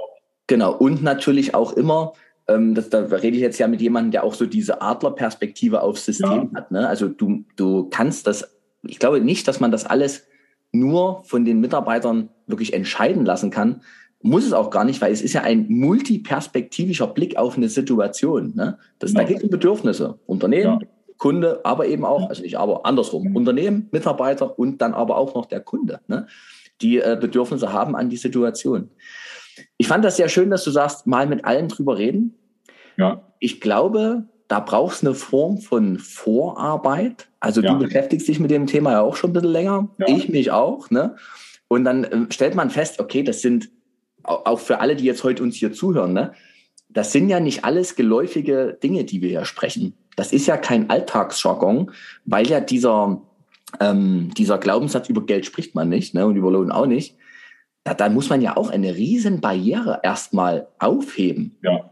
Ne? ja. Also liebe Mitarbeiter, wir sitzen heute hier zusammen, weil ich entschieden habe, in deinem Fall mit dieser genossenschaftlichen Idee, äh, dass wir gemeinsam anfangen, an auch diesem Projekt gemeinsam arbeiten, mal alle ja. einzubeziehen und vor allem das Wissen der ganzen Menschen, der erwachsenen Leute, mal zu was Größerem zu vernetzen. Ne? Ja. Also diese, diese, wie sagt man denn, Schwarmintelligenz, ne? Das ja. wirklich mal zu nehmen und mit allen drüber zu reden und alle Ideen auch mal zu hören ohne sie gleich wegzuwischen, ne? sondern mal zu gucken, was entsteht denn noch. Übrigens einer der Grundgedanken unseres Gesprächs heute. Ne? Wir reden einfach miteinander über das Thema und was kommt denn da noch? Und ich lerne, vielleicht lernst du auch gerade mhm. was. Ne? Also man nimmt was mit aus solchen Sachen. Ja, das finde ich total gut. Ja. Man, man sollte nicht denken, dass die Mitarbeiter nicht wissen, dass das Unternehmen eine gewisse Basis braucht. Das mhm. wissen, denke ich mal, alle Mitarbeiterinnen. Mhm. Weil sonst funktioniert sich, sonst wäre der Arbeitsplatz in Frage gestellt. Hm, richtig. Und das, wenn man den in so einem Gespräch vorher wirklich erklärt, dieses Thema mit dem Kuchen. Hm. Ja, ja wir wollen Bild. den Kuchen verteilen. Ja. Äh, jetzt nicht, weil das Frauen sind, es ist einfach das Bild. Ja, also das Hätte ich gar gedacht, du. falsch verstehen und niemand, dass jetzt hier irgendwann ein Shitstorm kommt, weil ich Oh Gott. Bauen, Nein, äh, mein Gott. Ja, aber es ist nun mal das Thema, wo es am bildlichsten ist. Wir können diese Stücke in bestimmte Formen schneiden, wir können das teilen und so weiter und so fort. Aber in welche Stücke wollen wir es denn gemeinsam schneiden? Mhm, Ja, genau. und dass man sagt, der Teil ist fürs Unternehmen. Das muss einfach sein, sonst funktioniert ein Unternehmen nicht. So, und jetzt haben wir den Rest übrig. Welche Form wollen wir denn da nutzen? Was wollen wir denn machen? Und äh, ich glaube, das ist ganz interessant, was da vielleicht so kommt. Ähm, ich habe so auch bei vielen Gesprächen rausgehört, eigentlich wollen die Mitarbeiter äh, dieses monatlich variierende auch im Lohn stört manchen. Mhm, Glaube ich. Das ist ein Sicherheitsaspekt, ne? Unvorhersehbar. Eigentlich eine, eine, eine feste Größe. Äh, Mhm. ob man jetzt auf einen, dass man sagt, ich mache einen Jahreslohn teilen durch zwölf und das ist es dann, weiß ich nicht. Äh, dazu ist das, glaube ich, auch äh, mit der Friseurbranche doch ein bisschen, aber auch diese Sachen werde ich mir mal rechnen und mal gucken, was passiert denn oder was könnte denn schlimmstenfalls passieren. Mhm. Wir müssen ja auch ein bisschen gucken, wenn jetzt, äh, äh, da kommt jetzt der Unternehmer wieder, ähm, unsere Softwareberaterin, die die Lohnbuchhaltung betreut, sagt, bei allen Dingen, die Sie machen, Herr Roland, immer gucken, was passiert, wenn jemand krank ist. Wie rechnen Mhm. sich Durchschnitte? Mhm. Haut Ihnen der Durchschnitt dann ab? Ja, dass das Mhm. auf einmal explodiert und Sie haben Lohnkosten in Phasen, wo Mitarbeiter gar nicht da sind, äh, weil der Vorlauf das sich so ergeben hat. Also immer alles mit einbeziehen. Mhm. Ja, es, es ist, äh, das muss man natürlich dann auch mit beachten, wenn man Lohnsysteme neu rechnet. Aber ich glaube, die Grundlage sollte sein, wirklich mit den Mitarbeitern gemeinsam mal über diese Themen zu sprechen. Gerade dieses Thema Leistungslohn, mal wirklich mit den Mitarbeitern durchzugehen und wie könntet ihr euch Leistung vorstellen. Und ich glaube, durch was du sagtest, durch die Schwarmintelligenz, da kommt so viel Aspekte eben von derjenigen, die sagt, ne, ich mache doch immer die Handtücher. Mhm, Ja. Genau. Ähm, Dass vielleicht der andere sagt, ja, ich bringe die Leistung. Ja, das stimmt, irgendwie hast du recht. Ohne deine Handtücher kann ich die Leistung nicht bringen. Genau. Die unsichtbaren Beiträge oder nicht gesehenen Beiträge. Ja, richtig. Dass das also wirklich in dem Gespräch auch mal rauskommt und dass eben der sehr gute oder die sehr gute Mitarbeiterin dann auch merkt, ja, ohne die geht's nicht. Mhm. Das wissen die insgeheim auch. Aber ja, genau. wenn man das mal so auf den Tisch packt, wird es Ja. klarer. Und es muss dann von den Mitarbeiterinnen auch selber kommen. Ich glaube, Mhm. das kommt auch selber. Und dann kann man sich Notizen machen. Und ich glaube, man nimmt aus den unterschiedlichen Salons, wenn man mehrere hat, so viel an Informationen mit, dass man sagt, das kann ich jetzt mal komprimieren. Mhm. Das heißt nicht, dass man zu eins zu eins umsetzt, ja. Aber, dass man zumindest weiß, in welche Richtung brauche ich denn gar nicht gehen, Genau. weil ein neues Lohnmodell erfordert auch viel Zeit. ja, klar. Das kriegt man nicht mal so einfach. Schon als Ja. du gerade sagtest, ne, mal ein Lohnmodell für sich mal anzufangen zu finden und dann ja die Analyse, Vorteile, Nachteile, Szenarien, ne, was passiert eigentlich, wenn? Genau. Da bist du ja tagelang am Denken und Machen. Ne? Also das Ja. ist ja wirklich, bis das so ist, dass du sagst, es trägt das Unternehmen, also es erfüllt Ja. alle Bedürfnisse, Unternehmen, Ja. Mitarbeiter, Kunde. Ja, Da hast du wirklich, es ist ein hochkomplexes, merkt man, glaube ich, auch in dem Gespräch, ne? Wie wir so rüber und rüber springen auf Ja. verschiedenen Themen. Es ist halt komplex. Ne? ja. Ähm, mir kommt, oder in deinen Worten jetzt, ich möchte nochmal diesen genossenschaftlichen Gedanken aufgreifen, weil mir gefällt das, was du so sprichst und gleichzeitig auch, auch mit dieser New Pay-Geschichte, ne, wo das ja auch mit drin hängt, hey, lasst uns eher gemeinschaftlich Themen Ja. lösen und auch mehr anerkennen, dass der Unternehmensvolk nur aus der Gemeinschaft heraus entsteht. Mhm. Und das sind ja genossenschaftliche Aspekte. Nun, nun ist das ja auch so eine Form von Zeitenwende. Ich, ich, ah Achtung, Thomas, ganz ehrlich. Ne? Ich kann mich jetzt ähm, erinnern an Zeiten, wo man so gesagt hat, ach, diese Genossenschaften, Heidi Mhm. Dai und immer dieses, äh, ne, immer dieses Miteinander, Vereinsmeierei etc. Da gab es ja auch Bewertungen und das Einzige, was sinnvoll ist, ist GmbH und dann mindestens noch AG. Mhm. Aber deren Gedanken, die du so äh, spinnst und spielst und die du so sprichst, die sind ja einfach unglaublich menschlich, ne? Die, die, die verbinden ja Menschen. Also man, äh, mit dem, was du denkst und wie du auch Genossenschaft lebst, das sind ja Haltungsthemen, Wertethemen, die ja auch in jeder anderen Form lebbar sind, wenn Mhm. man mal aufhört zu sagen, ich will an mein Auto die nächste Null hinten dran, sondern hingeht zu sagen, ich möchte eine Basis der wirtschaftlichen Existenz. Alle, alle sollen gut leben können davon, was wir hier tun. Und ich möchte auch gut leben dürfen. Na, ohne Frage. Man muss ja nicht Selbstkraft sein. Ja, Aber eben dieses alle mal wieder mehr in den Vordergrund zu stellen, alle sollen doch gewinnen können. Das ist, Mhm. Da muss doch nicht immer einer, also nicht, nicht immer einer Sieger und der andere Verlierer sein. Ne? Ich würde mir sogar mal trauen, auch die Mitarbeiter zu fragen, was stellen Sie sich denn vor, was ein Geschäftsführer verdienen darf? Hm, Ja. Oder was, haben Sie doch mal eine Zahl in den Raum, was darf denn ein Salonleiter verdienen? Ja. Äh, ich sage mal so, es ist, es ist sicherlich schwierig, und da kommen vielleicht auch Zahlen, wo man sagt, ja, vollkommen utopisch, da merkt man, dass sie sich mit dem Thema nicht beschäftigt haben. Ich weiß es nicht. Mhm. Das ist eine spannende Sache für mich. Ähm, aber ähm, ich weiß von Berufskollegen, mhm. wo du auch im Unternehmen warst, äh, wo mhm. es um die Preisgeschichte ging, dass die Mitarbeiter Dinge entwickelt haben und äh, Zahlen genannt haben, wo er gesagt hat, hätte ich nie erwartet, dass die so mutig sind. Ja, das ja. ist beim Thema Preise immer wieder so. Mhm. Genau, so. Ja. Und äh, das denke ich, das ist beim Thema Lohn genauso, dass man vielleicht mal diese Selbsteinschätzung mal abfragt. Was, was denkt ihr denn? Ich meine, das Thema Mindestlohn, das sind 12 Euro pro Stunde, das ist leicht. Mhm. Aber das ist ja jetzt, äh, gehen wir doch mal in den Monat. Was braucht ihr denn eigentlich, damit ihr gerade über die Runden kommt? Mal das hinterfragen. Ja. ja, dass man einfach mal guckt und sagt, äh, passt denn das eigentlich zusammen? Mhm. Ich will jetzt kein, äh, kein, kein Wunschdenken produzieren. Das darf in so einer mhm. Veranstaltung nicht rauskommen. Man muss Realist bleiben, muss auch dann deutlich sagen, hier muss ich runterholen. Das, mhm. das wird nicht funktionieren. Mhm. Ja, also wir können nicht äh, äh, Traumschlösser aufbauen. Die dann zur Enttäuschung führen, wenn du irgendwann Nein sagen genau, musst. Ne? Genau. Sondern das muss natürlich vorher ganz klar kommuniziert werden. Aber es geht ja gar nicht darum, so nackte Zahlen zu nennen, sondern zu sagen, was, man kann ja auch nach Unterschieden fragen. Was darf denn der Unterschied zwischen einem, der gerade anfängt, einer Mitarbeiterin, die so und so viele Jahre dabei ist? Darf es da überhaupt einen Unterschied geben? Mhm. Weil ist Zeit wirklich der Faktor, der mehr Geld erfordert, wenn jemand lange im Unternehmen ist? Ja. Oder sind es andere Faktoren, dass man diese Sachen mal abfragt? Oder was darf denn der Salonleiter mehr verdienen als die Gesellin? Mhm. Ja, ja, genau. Diese Verantwortung. Was, was ihr, ihr wollt ja, es gibt ja teilweise Mitarbeiter, wir fragen ja auch, wer will einen Meister machen und man spricht mhm. drüber. Ach nee, nee, naja, nee, so. Und ähm, warum nicht? Liegt es jetzt nur am Geld oder es liegt bei manchen auch, nee, die zusätzlichen Aufgaben. Ich will mich nicht damit rumschlagen über eine Salonorganisation. Hier stellt sich für mich auch, das springe ich zum nächsten Punkt, die ketzerische Frage, muss denn ein Salonleiter noch ein Meister sein? Großes ja. Thema. Ein ganz klares Nein. Der Nettes, ja. nettes Beispiel. Wir waren auch beim, vom VDF zu einer Veranstaltung und dort war eine, eine Kellnerin, die hat das gesamte, es war im Leipziger Zoo damals, äh, in, in, in, der, in irgendeiner Lodge da drin hinten, mhm. und die hat das gesamte Kellnerteam gemanagt. Mhm. Die war gefühlte 1,50 Meter groß, mhm. aber vom Auftreten her zwei Meter.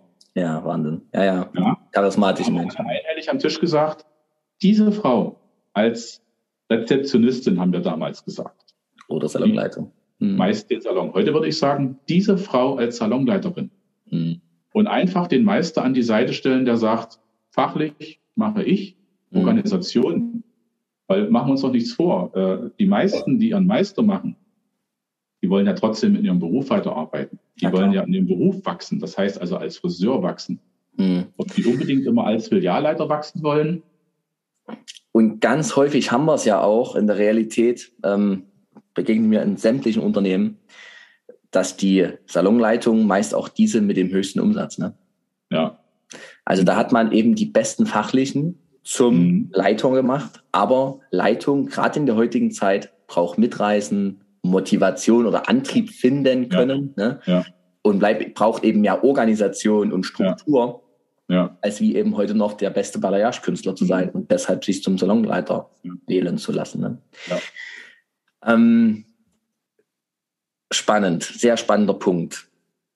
Die, äh, wir sind trotzdem gerade ganz schön viel an dem Thema Geld noch dran. Ne? Also was darf ein äh, Salonleiter mehr verdienen als so? Ne? Und da geht es immer noch um das Thema Geld. Ich möchte gerne noch mal das Immaterielle aufmachen, denn das erlebe ich ganz viel in meiner Arbeit. Thema Arbeitskultur wenn man mal bedürfnisgerecht wirklich schaut, also wie willst du wirklich, wirklich Friseur sein, mhm. dann kommen ja auch Themen der Vergütung, wo es dann heißt, ich möchte nur noch Frühschicht machen. Ich möchte nur vier Tage die Woche arbeiten. Mhm. Ich möchte meine komplette Arbeitsweise auf, auf vier Stunden Kunden umstellen. Also jeder Kunde, der kommt, ist vier Stunden da. Ich möchte mich nach Zeit bezahlen lassen. Dann kommt aber auch, ich möchte gern, wenn ich ganz ehrlich bin, drei Monate frei im Jahr, weil meine Kinder drei Monate Ferien haben, also zwölf mhm. Wochen. Ne? Und sowas kommt ja dann. Das ist ja auch Vergütung. Das ist auch Vergütung. Und äh, ich hätte es vorhin fast schon gesagt, dann bringe ich das Ganze jetzt. Es ist die Frage, wie sieht denn der Salon der Zukunft aus? Aha. Ja. nächste Podcast-Episode. Wie bitte? Da machen wir die nächste Podcast-Episode dazu. Ja. Ist es denn noch der Salon mit den drei, vier Leuten um die Ecke? Ja, oder gerade für uns Filialisten, wo wir doch, äh, da brauchen wir nicht drum rumreden. Das weiß jeder. Wir ziehen am Bettdruck vom Personal her. Das eigentlich nicht nur die Filialisten, alle. Ja. Und äh, wir kämpfen um Personal. Mhm. Muss ich denn jeden Standort noch aufrechterhalten mit der, einmal vor dieser Maßgabe, der jetzt auf uns zukommt in Betriebskosten? Ist es jetzt nicht die Situation, diesen Cut zu machen und eine Veränderung herbeizuführen? Wohl überlegt. Ja, mhm. sagen wir, einen Winter sollte man schon mal noch aushalten und nicht Schnellschüsse machen. Um zu gucken, was wirklich ist. Mhm. Wenn man sich leisten kann, das muss man auch dazu sagen. Ja, sind ja nicht alle so gut durch die Pandemie gekommen. Das, äh, ich denke, da gibt es bei manchen große Löcher. Mhm. Aber grundsätzlich äh, das zu hinterfragen, mhm. vielleicht größere Einheiten zu machen. Und ich muss auch den Kunden dazu mitnehmen. Mhm. Ich muss dem Kunden erklären, du wirst nicht an jeder Ecke den Friseur finden. Unsere mhm. Branche ist im Wandel. Es gibt mhm. dieses, äh, ein Berufskollege hatte von mir äh, sein äh, Geschäft Friseurkombinat genannt. äh, ich, wenn, wenn er sich vielleicht anguckt, er weiß, ich schicke mal schöne Grüße und beste Genesungswünsche. Äh, vielleicht okay. guckt er sich den Podcast ja an. Mhm. Ähm, aber das Kombinat ist nicht so weit entfernt, dieses Wort. Ja, mhm. große Einheiten, dann gehe ich auch weg. Salonleitung kann irgendjemand machen, der dazu sich berufen fühlt, mhm. aber nicht unbedingt der Meister. Der ist von der fachlichen Verantwortung und man muss natürlich sagen, es gibt Kernzeiten und das ist dann die Verantwortung der Leitung zu sagen, ich reguliere den Salon so, dass in einem Zeitfenster von bis immer jemand da ist und ja. in dem Zeitfenster A und Z, also davor und dahinter, mhm. ich immer eine geringe Abdeckung auch noch habe mhm. und habe so eine gewisse Flexibilität. Das funktioniert aber eben nicht, wenn ich drei Leute im Salon habe oder vier. Dann, dann funktioniert das nicht. Und es funktioniert auch nicht, wenn ich mit drei oder vier Leuten versuche, eine Öffnungszeit von acht bis 20 Uhr über ein ganzes ja. Jahr aufrechtzuerhalten. Ja. Ne? Also ja. wir, das, das Bild mit dem Betttuch war schön gewählt, weil wir müssen auch mal gucken, ob diese alte, dieser alte Rahmen, in dem wir unser Friseursein sehen, ja. ob der eben, ne, wie du sagst, wie sieht der Salon der Zukunft aus, ob das aufrecht erhaltbar ist. Und ist es ja. nicht. Also nur mit einer Überdehnung der Menschen, damit die irgendwie sich in den Rahmen reinfügen. Aber die Frage, ob das noch für Erfüllung sorgt im Salon. Nein, das, ne? führt zur Überlastung. Genau so ist es. Ja. Stress und Überlastung und äh, wir müssen dann als Unternehmer umdenken, aber der Kunde muss auch umdenken. Und das ist, glaube ich, die größere Hürde und die Angst der Leute mhm. und auch der Unternehmer zu sagen, ich habe ja meinen Standort. Die mhm. Omi mit dem Rollator, die kommt nur dorthin. Wie kommt die dann woanders hin? Wenn ich dort zumache, macht dort jemand anders auf. Da mhm. frage ich gerade mal, wer soll denn da aufmachen? in der aktuellen Zeit. Was haben wir denn in der Branche, äh, die hm. sich jetzt unbedingt selbstständig machen wollen aus unserem bestehenden Unternehmen raus? Kann es höchstens passieren, das ist möglich, aber ich glaube, ähm, ja, ich sage mal so, etwas, was die Friseurbranche ja schon verändert hat und wovor ich auch Angst habe, das sind ja die, äh, was bisher Barbershops waren, mhm. die aber jetzt teilweise eben doch selber in die Ausbildung gehen, beziehungsweise ihre fachlichen Kenntnisse dahingehend verbessert haben, dass sie Ausbildung machen dürfen mhm. und letztendlich auch zum Darmfriseur mit mutieren. Mhm. Dass wir müssen aufpassen, glaube ich, in der Friseurbranche, dass wir nicht eine Entwicklung sehen wie im Bereich äh, der Gemüsehändler, der, äh, was gibt's alles für Bereiche, mhm. Weil wir eben, wir, wir wollen diese, diese neue Arbeitswelt, wir wollen dieses New Pay, wir wollen aber allerdings Dienstleistung gleichzeitig äh, angenehm machen für die Kunden, aber auch für uns als Arbeiter, als, als Gebende, die, ja. dienstleistungsbereit sind wir denn noch? Und wann ist die Grenze, dass uns andere mit ihrer Dienstleistungsbereitschaft den Rang ablaufen? Hm, das ist eine sehr fast schon philosophische Frage. Ja, okay. also das muss man, das muss man, also wie gesagt, ich habe damals, als die Barbershops angefangen haben, ich gesagt, ich sage, die werden die Friseurbranche im Herrenbereich nachhaltig verändern. Hm. Und ich meine jetzt nicht die Barber, die eben einen Whisky ausschenken, wo der Haarschnitt 50 Euro kostet, die das nee. leben sondern ich meine wirklich unsere äh, äh, Barbershops mit Migrationshintergrund, mhm. die teilweise, ich sage es auch oft, mit fragwürdigen Sachen eine Zulassung bekommen haben. Also da bin ich ganz offen und ehrlich, äh, was, was mir teilweise auch ein Dorn im Auge war. Mhm. Es ist jetzt aber so, wir müssen mit der Situation leben und ja. es lohnt sich auch nicht darüber aufzuregen und zu, zu diskutieren. Mhm. Ähm, aber wie gesagt, ich sehe da die Gefahr, dass die den Dienstleistungsgedanken uns abbrennen, wenn wir zu sehr in eine falsche Richtung abdriften. Also das ist mit viel Fingerspitzengefühl verbunden, das was den Weg, den ja. wir hier beschreiten wollen. Jetzt gehen wir wieder auf das Thema Vergütung nochmal ja. hin, weil dieses Dienstleistungsbereite hat ja auch wieder was mit Vergütung zu tun. Also ja. lohnt sich das für mich, dass ich so viel für andere gebe? Ich sage immer an meine lieben Friseurkollegen, mhm. achtet darauf, dass der Energieausgleich auch gut ist. Also ich gebe ja als Friseur am Tag acht Kunden all meine Energie, mein Wohlwollen, meine Freude, meine Begeisterung fürs Handwerk. Ich gebe das da alles rein. Oberbegriff meine Energie. Lebenszeit noch dazu, ne? Achtet darauf, dass ihr nicht mehr Energie reingibt, als wie ihr wiederbekommt. Also Geld ist für mich auch eine Form von Energieausgleich. Mhm. Und natürlich ist das schön, wenn der Kunde einknuddelt und sagt, ach, so schön habe ich mich lange nicht gefühlt. Aber das macht halt alles keinen Sinn, wenn du dann abends oder am Monatsende trotzdem bei Null bist. So, ne?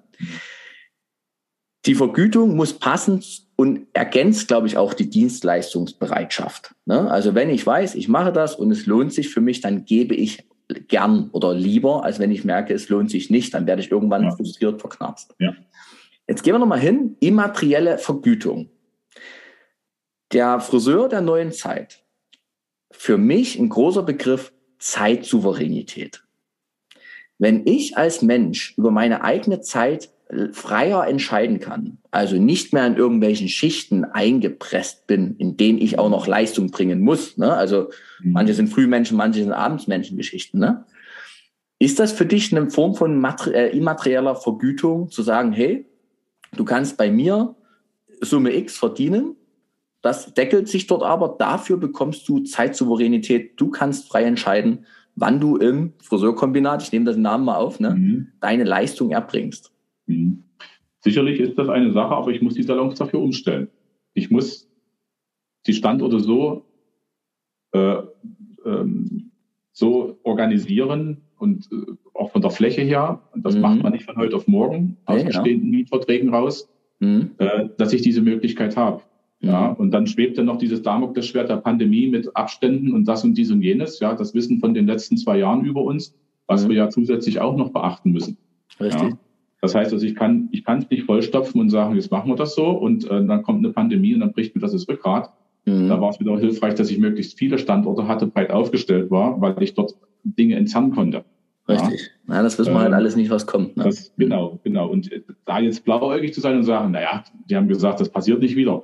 Mhm. Vorsicht, äh, über das Eis gehe ich nicht. Ja, also man muss es mit in Betracht ziehen. Aber das, was du ansprichst mit diesen, wir machen dieses und was ich auch vorhin sagte, Zeit davor, danach, es gibt eine Kernzeit, kann ich in meinen Augen nur mit großen Salons machen, mit großen mhm. Flächen machen, wo ich eben sage, äh, und das Schöne an einem großen Salon ist ja, ich kann ja, ich muss, ich muss ja nicht, äh, mir gefallen immer die Salons nicht, wo in der Mitte hier so eine breite Tafel steht und Spiegel und rechts und links sitzen die Leute. Mhm. Das sieht zwar aus wie so ein Esstisch und das soll so ein bisschen einladend sein, wir sind mhm. Gäste. Ähm, ich bin eher der Typ, der sagt, ich glaube, wir wollen mehr Individualität in der Branche mhm. haben. Mhm. Wir wollen, dass die Kunden individueller bedient werden. Ja, äh, dann brauche ich auch separate Bereiche. Ich habe das auch versucht, in einem Salon umzusetzen, wo ich gesagt habe, wir entzerren das alles. Ja, es sind mhm. dort Plätze, da Plätze und dort sitzen mal zwei nebeneinander und da mal zwei nebeneinander.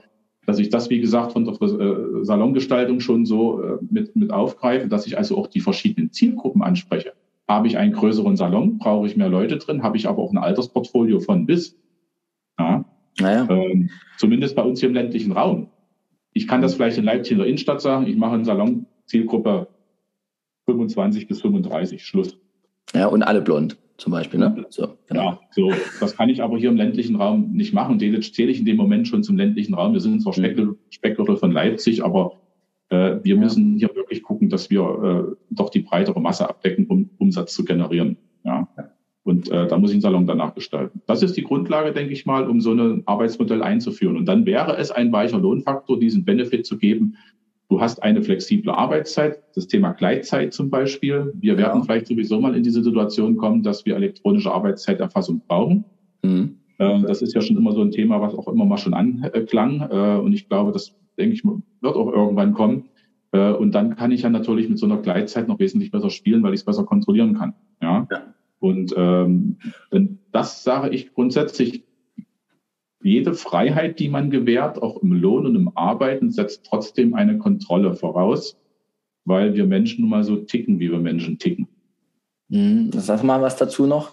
Also Kontrolle, ich bin ja immer so ein Mensch, der sagt, hey, die, ähm, die, äh, die Menschen tun das Beste, was ihnen in der Situation möglich ist. bringt ja ein Beispiel aus unserer jetzigen, oder aus meiner Philosophie. Mhm. Bei uns ist es so, dass grundsätzlich jede Stunde, die der Mitarbeiter macht, bezahlt wird. Ja. Das heißt also, der Mitarbeiter ist da, er muss länger machen, er schreibt die Stunde auf und die wird sofort bezahlt. Ja. Wir haben mal mit Arbeitszeitkonten gearbeitet. Das war mir alles zu kompliziert. Das habe ich alles gecancelt und habe gesagt, nichts. Es gibt den Arbeitsvertrag, dort steht die, die feste Arbeitszeit drin. Und wir stellen aber immer auf eine Arbeitszeit von vier Kalenderwochen ab und keine Monatsarbeitszeit, weil das ja immer variiert. Ja. Das ist auch im Arbeitsvertrag so definiert. Und jeder weiß also, ich muss pro Woche so und so viele Stunden bringen, beziehungsweise bei uns ist es so, ich muss in vier Wochen so und so viele Stunden bringen. Also wir sind da schon ein Stück weit flexibel, aber den Mitarbeitern ist das noch nicht bewusst, dass man das so spielen könnte. Mhm. Es ist von der Praxis auch nicht immer spielbar, wenn ich bloß drei Leute im Salon habe. Dann habe ich feste Schichtzeiten, dann kann ich nicht so spielen. Aber ähm, wenn die Stunden aufschreiben, werden die sofort bezahlt. Und das Stück weit Kontrolle ist bei mir nur, dass ich mir hier angucke, Umsatz passt zu Stunden, Haken dran. Dann ja. frage ich nicht mehr nach, ob hast du das wieder abgebummelt, ja, damit ich dann irgendwann den Lohn wieder spare.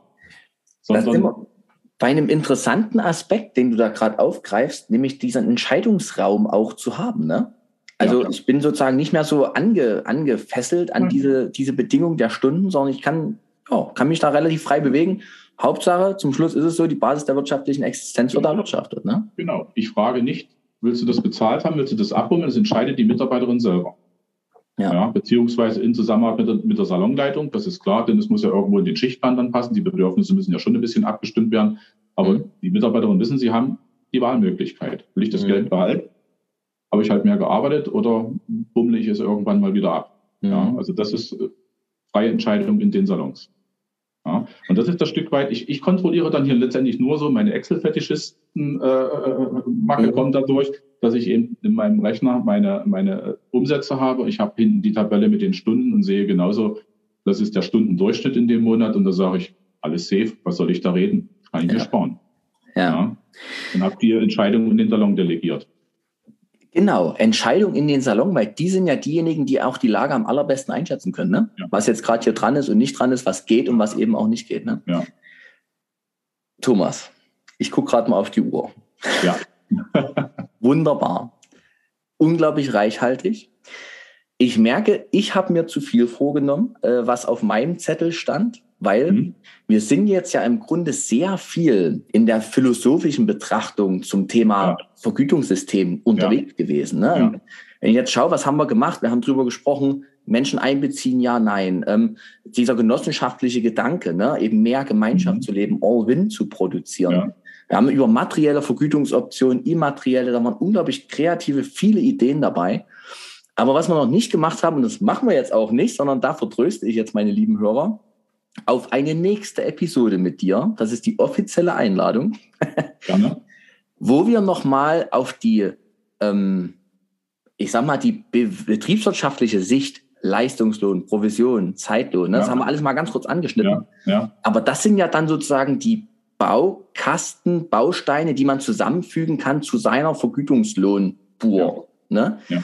Und dass wir da auch nochmal drauf eingehen, was geht denn jetzt? Also das eine ist die Haltung und da wirklich mal drüber nachzudenken, was will ich eigentlich bezahlen, kollektiv oder Einzelleistung und so weiter. Das haben wir heute noch gar nicht so intensiv. Und dann, welche Möglichkeiten gibt's? Was lässt der rechtliche Rahmen auch irgendwie zu? Ja. Und wie bastel ich mir dann passend zusammen? Aber das ist die nächste anderthalbe Stunde die man dazu reden kann. Ich habe es unglaublich genossen, mich mit dir auszutauschen. Mhm. Also lieben herzlichen Dank für diese, diesen, ja, einfach dieses Gedankenfliegen. Super toll. Vielen lieben Dank. Nicht zu danken. Hat mich gefreut. Dankeschön. Letzte abschließende Frage, die alle kriegen in jeder Podcast-Episode, auch wenn ich dich nochmal höre. Du hast einen Wunsch frei. Ich bin die gute Fee. Was ist äh, dein Wunsch für die Friseurbranche? Zukunft. Zukunft. Danke. Lass mal genauso stehen, würde ich sagen. Nach dem Gespräch kann jetzt jeder sich seine Gedanken genau dazu machen. Ich sage herzlichen Dank. Ich drücke jetzt den Aufnahme-Stopp-Button. Wir lassen noch ein kleines bisschen ausklingen und machen einen Termin für die nächste Session. Dankeschön, genau. Thomas Ruland.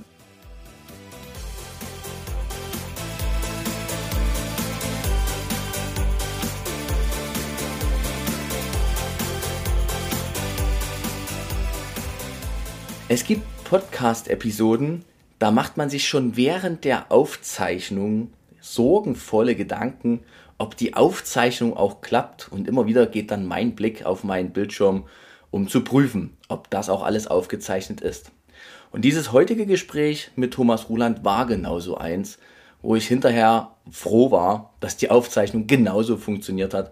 Denn es war auch wieder für mich unglaublich viel Wissen dabei, unglaublich viel Inspiration, so dass auch ich weiter meinen, ja, meine Denkweise, meine Haltung zu dem Thema verfeinern kann. Für euch, die ihr das hört und für euch, die vielleicht Menschen kennen, die das ganze Thema auch interessant finden könnten, für an euch möchte ich die Bitte richten, verteilt gerne diese Episode in eurem Umfeld, reicht sie weiter, gebt sie auf Social Media, äh, verteilt sie einfach in die Friseurbranche hinein. Ich glaube, sie kann vielen Menschen sehr nützlich sein. Und wer möchte, kann mir natürlich auch gerne einen Kommentar oder eine Bewertung auch gerne dalassen bei YouTube oder eben auch bei all den Podcast-Plattformen, die es so gibt. Und nun wünsche ich euch viel Freude beim ja, Nachdenken und Wirken lassen dieses Gesprächs und vielleicht auch der Adaption auf eure Situation. Viel Freude und bis bald.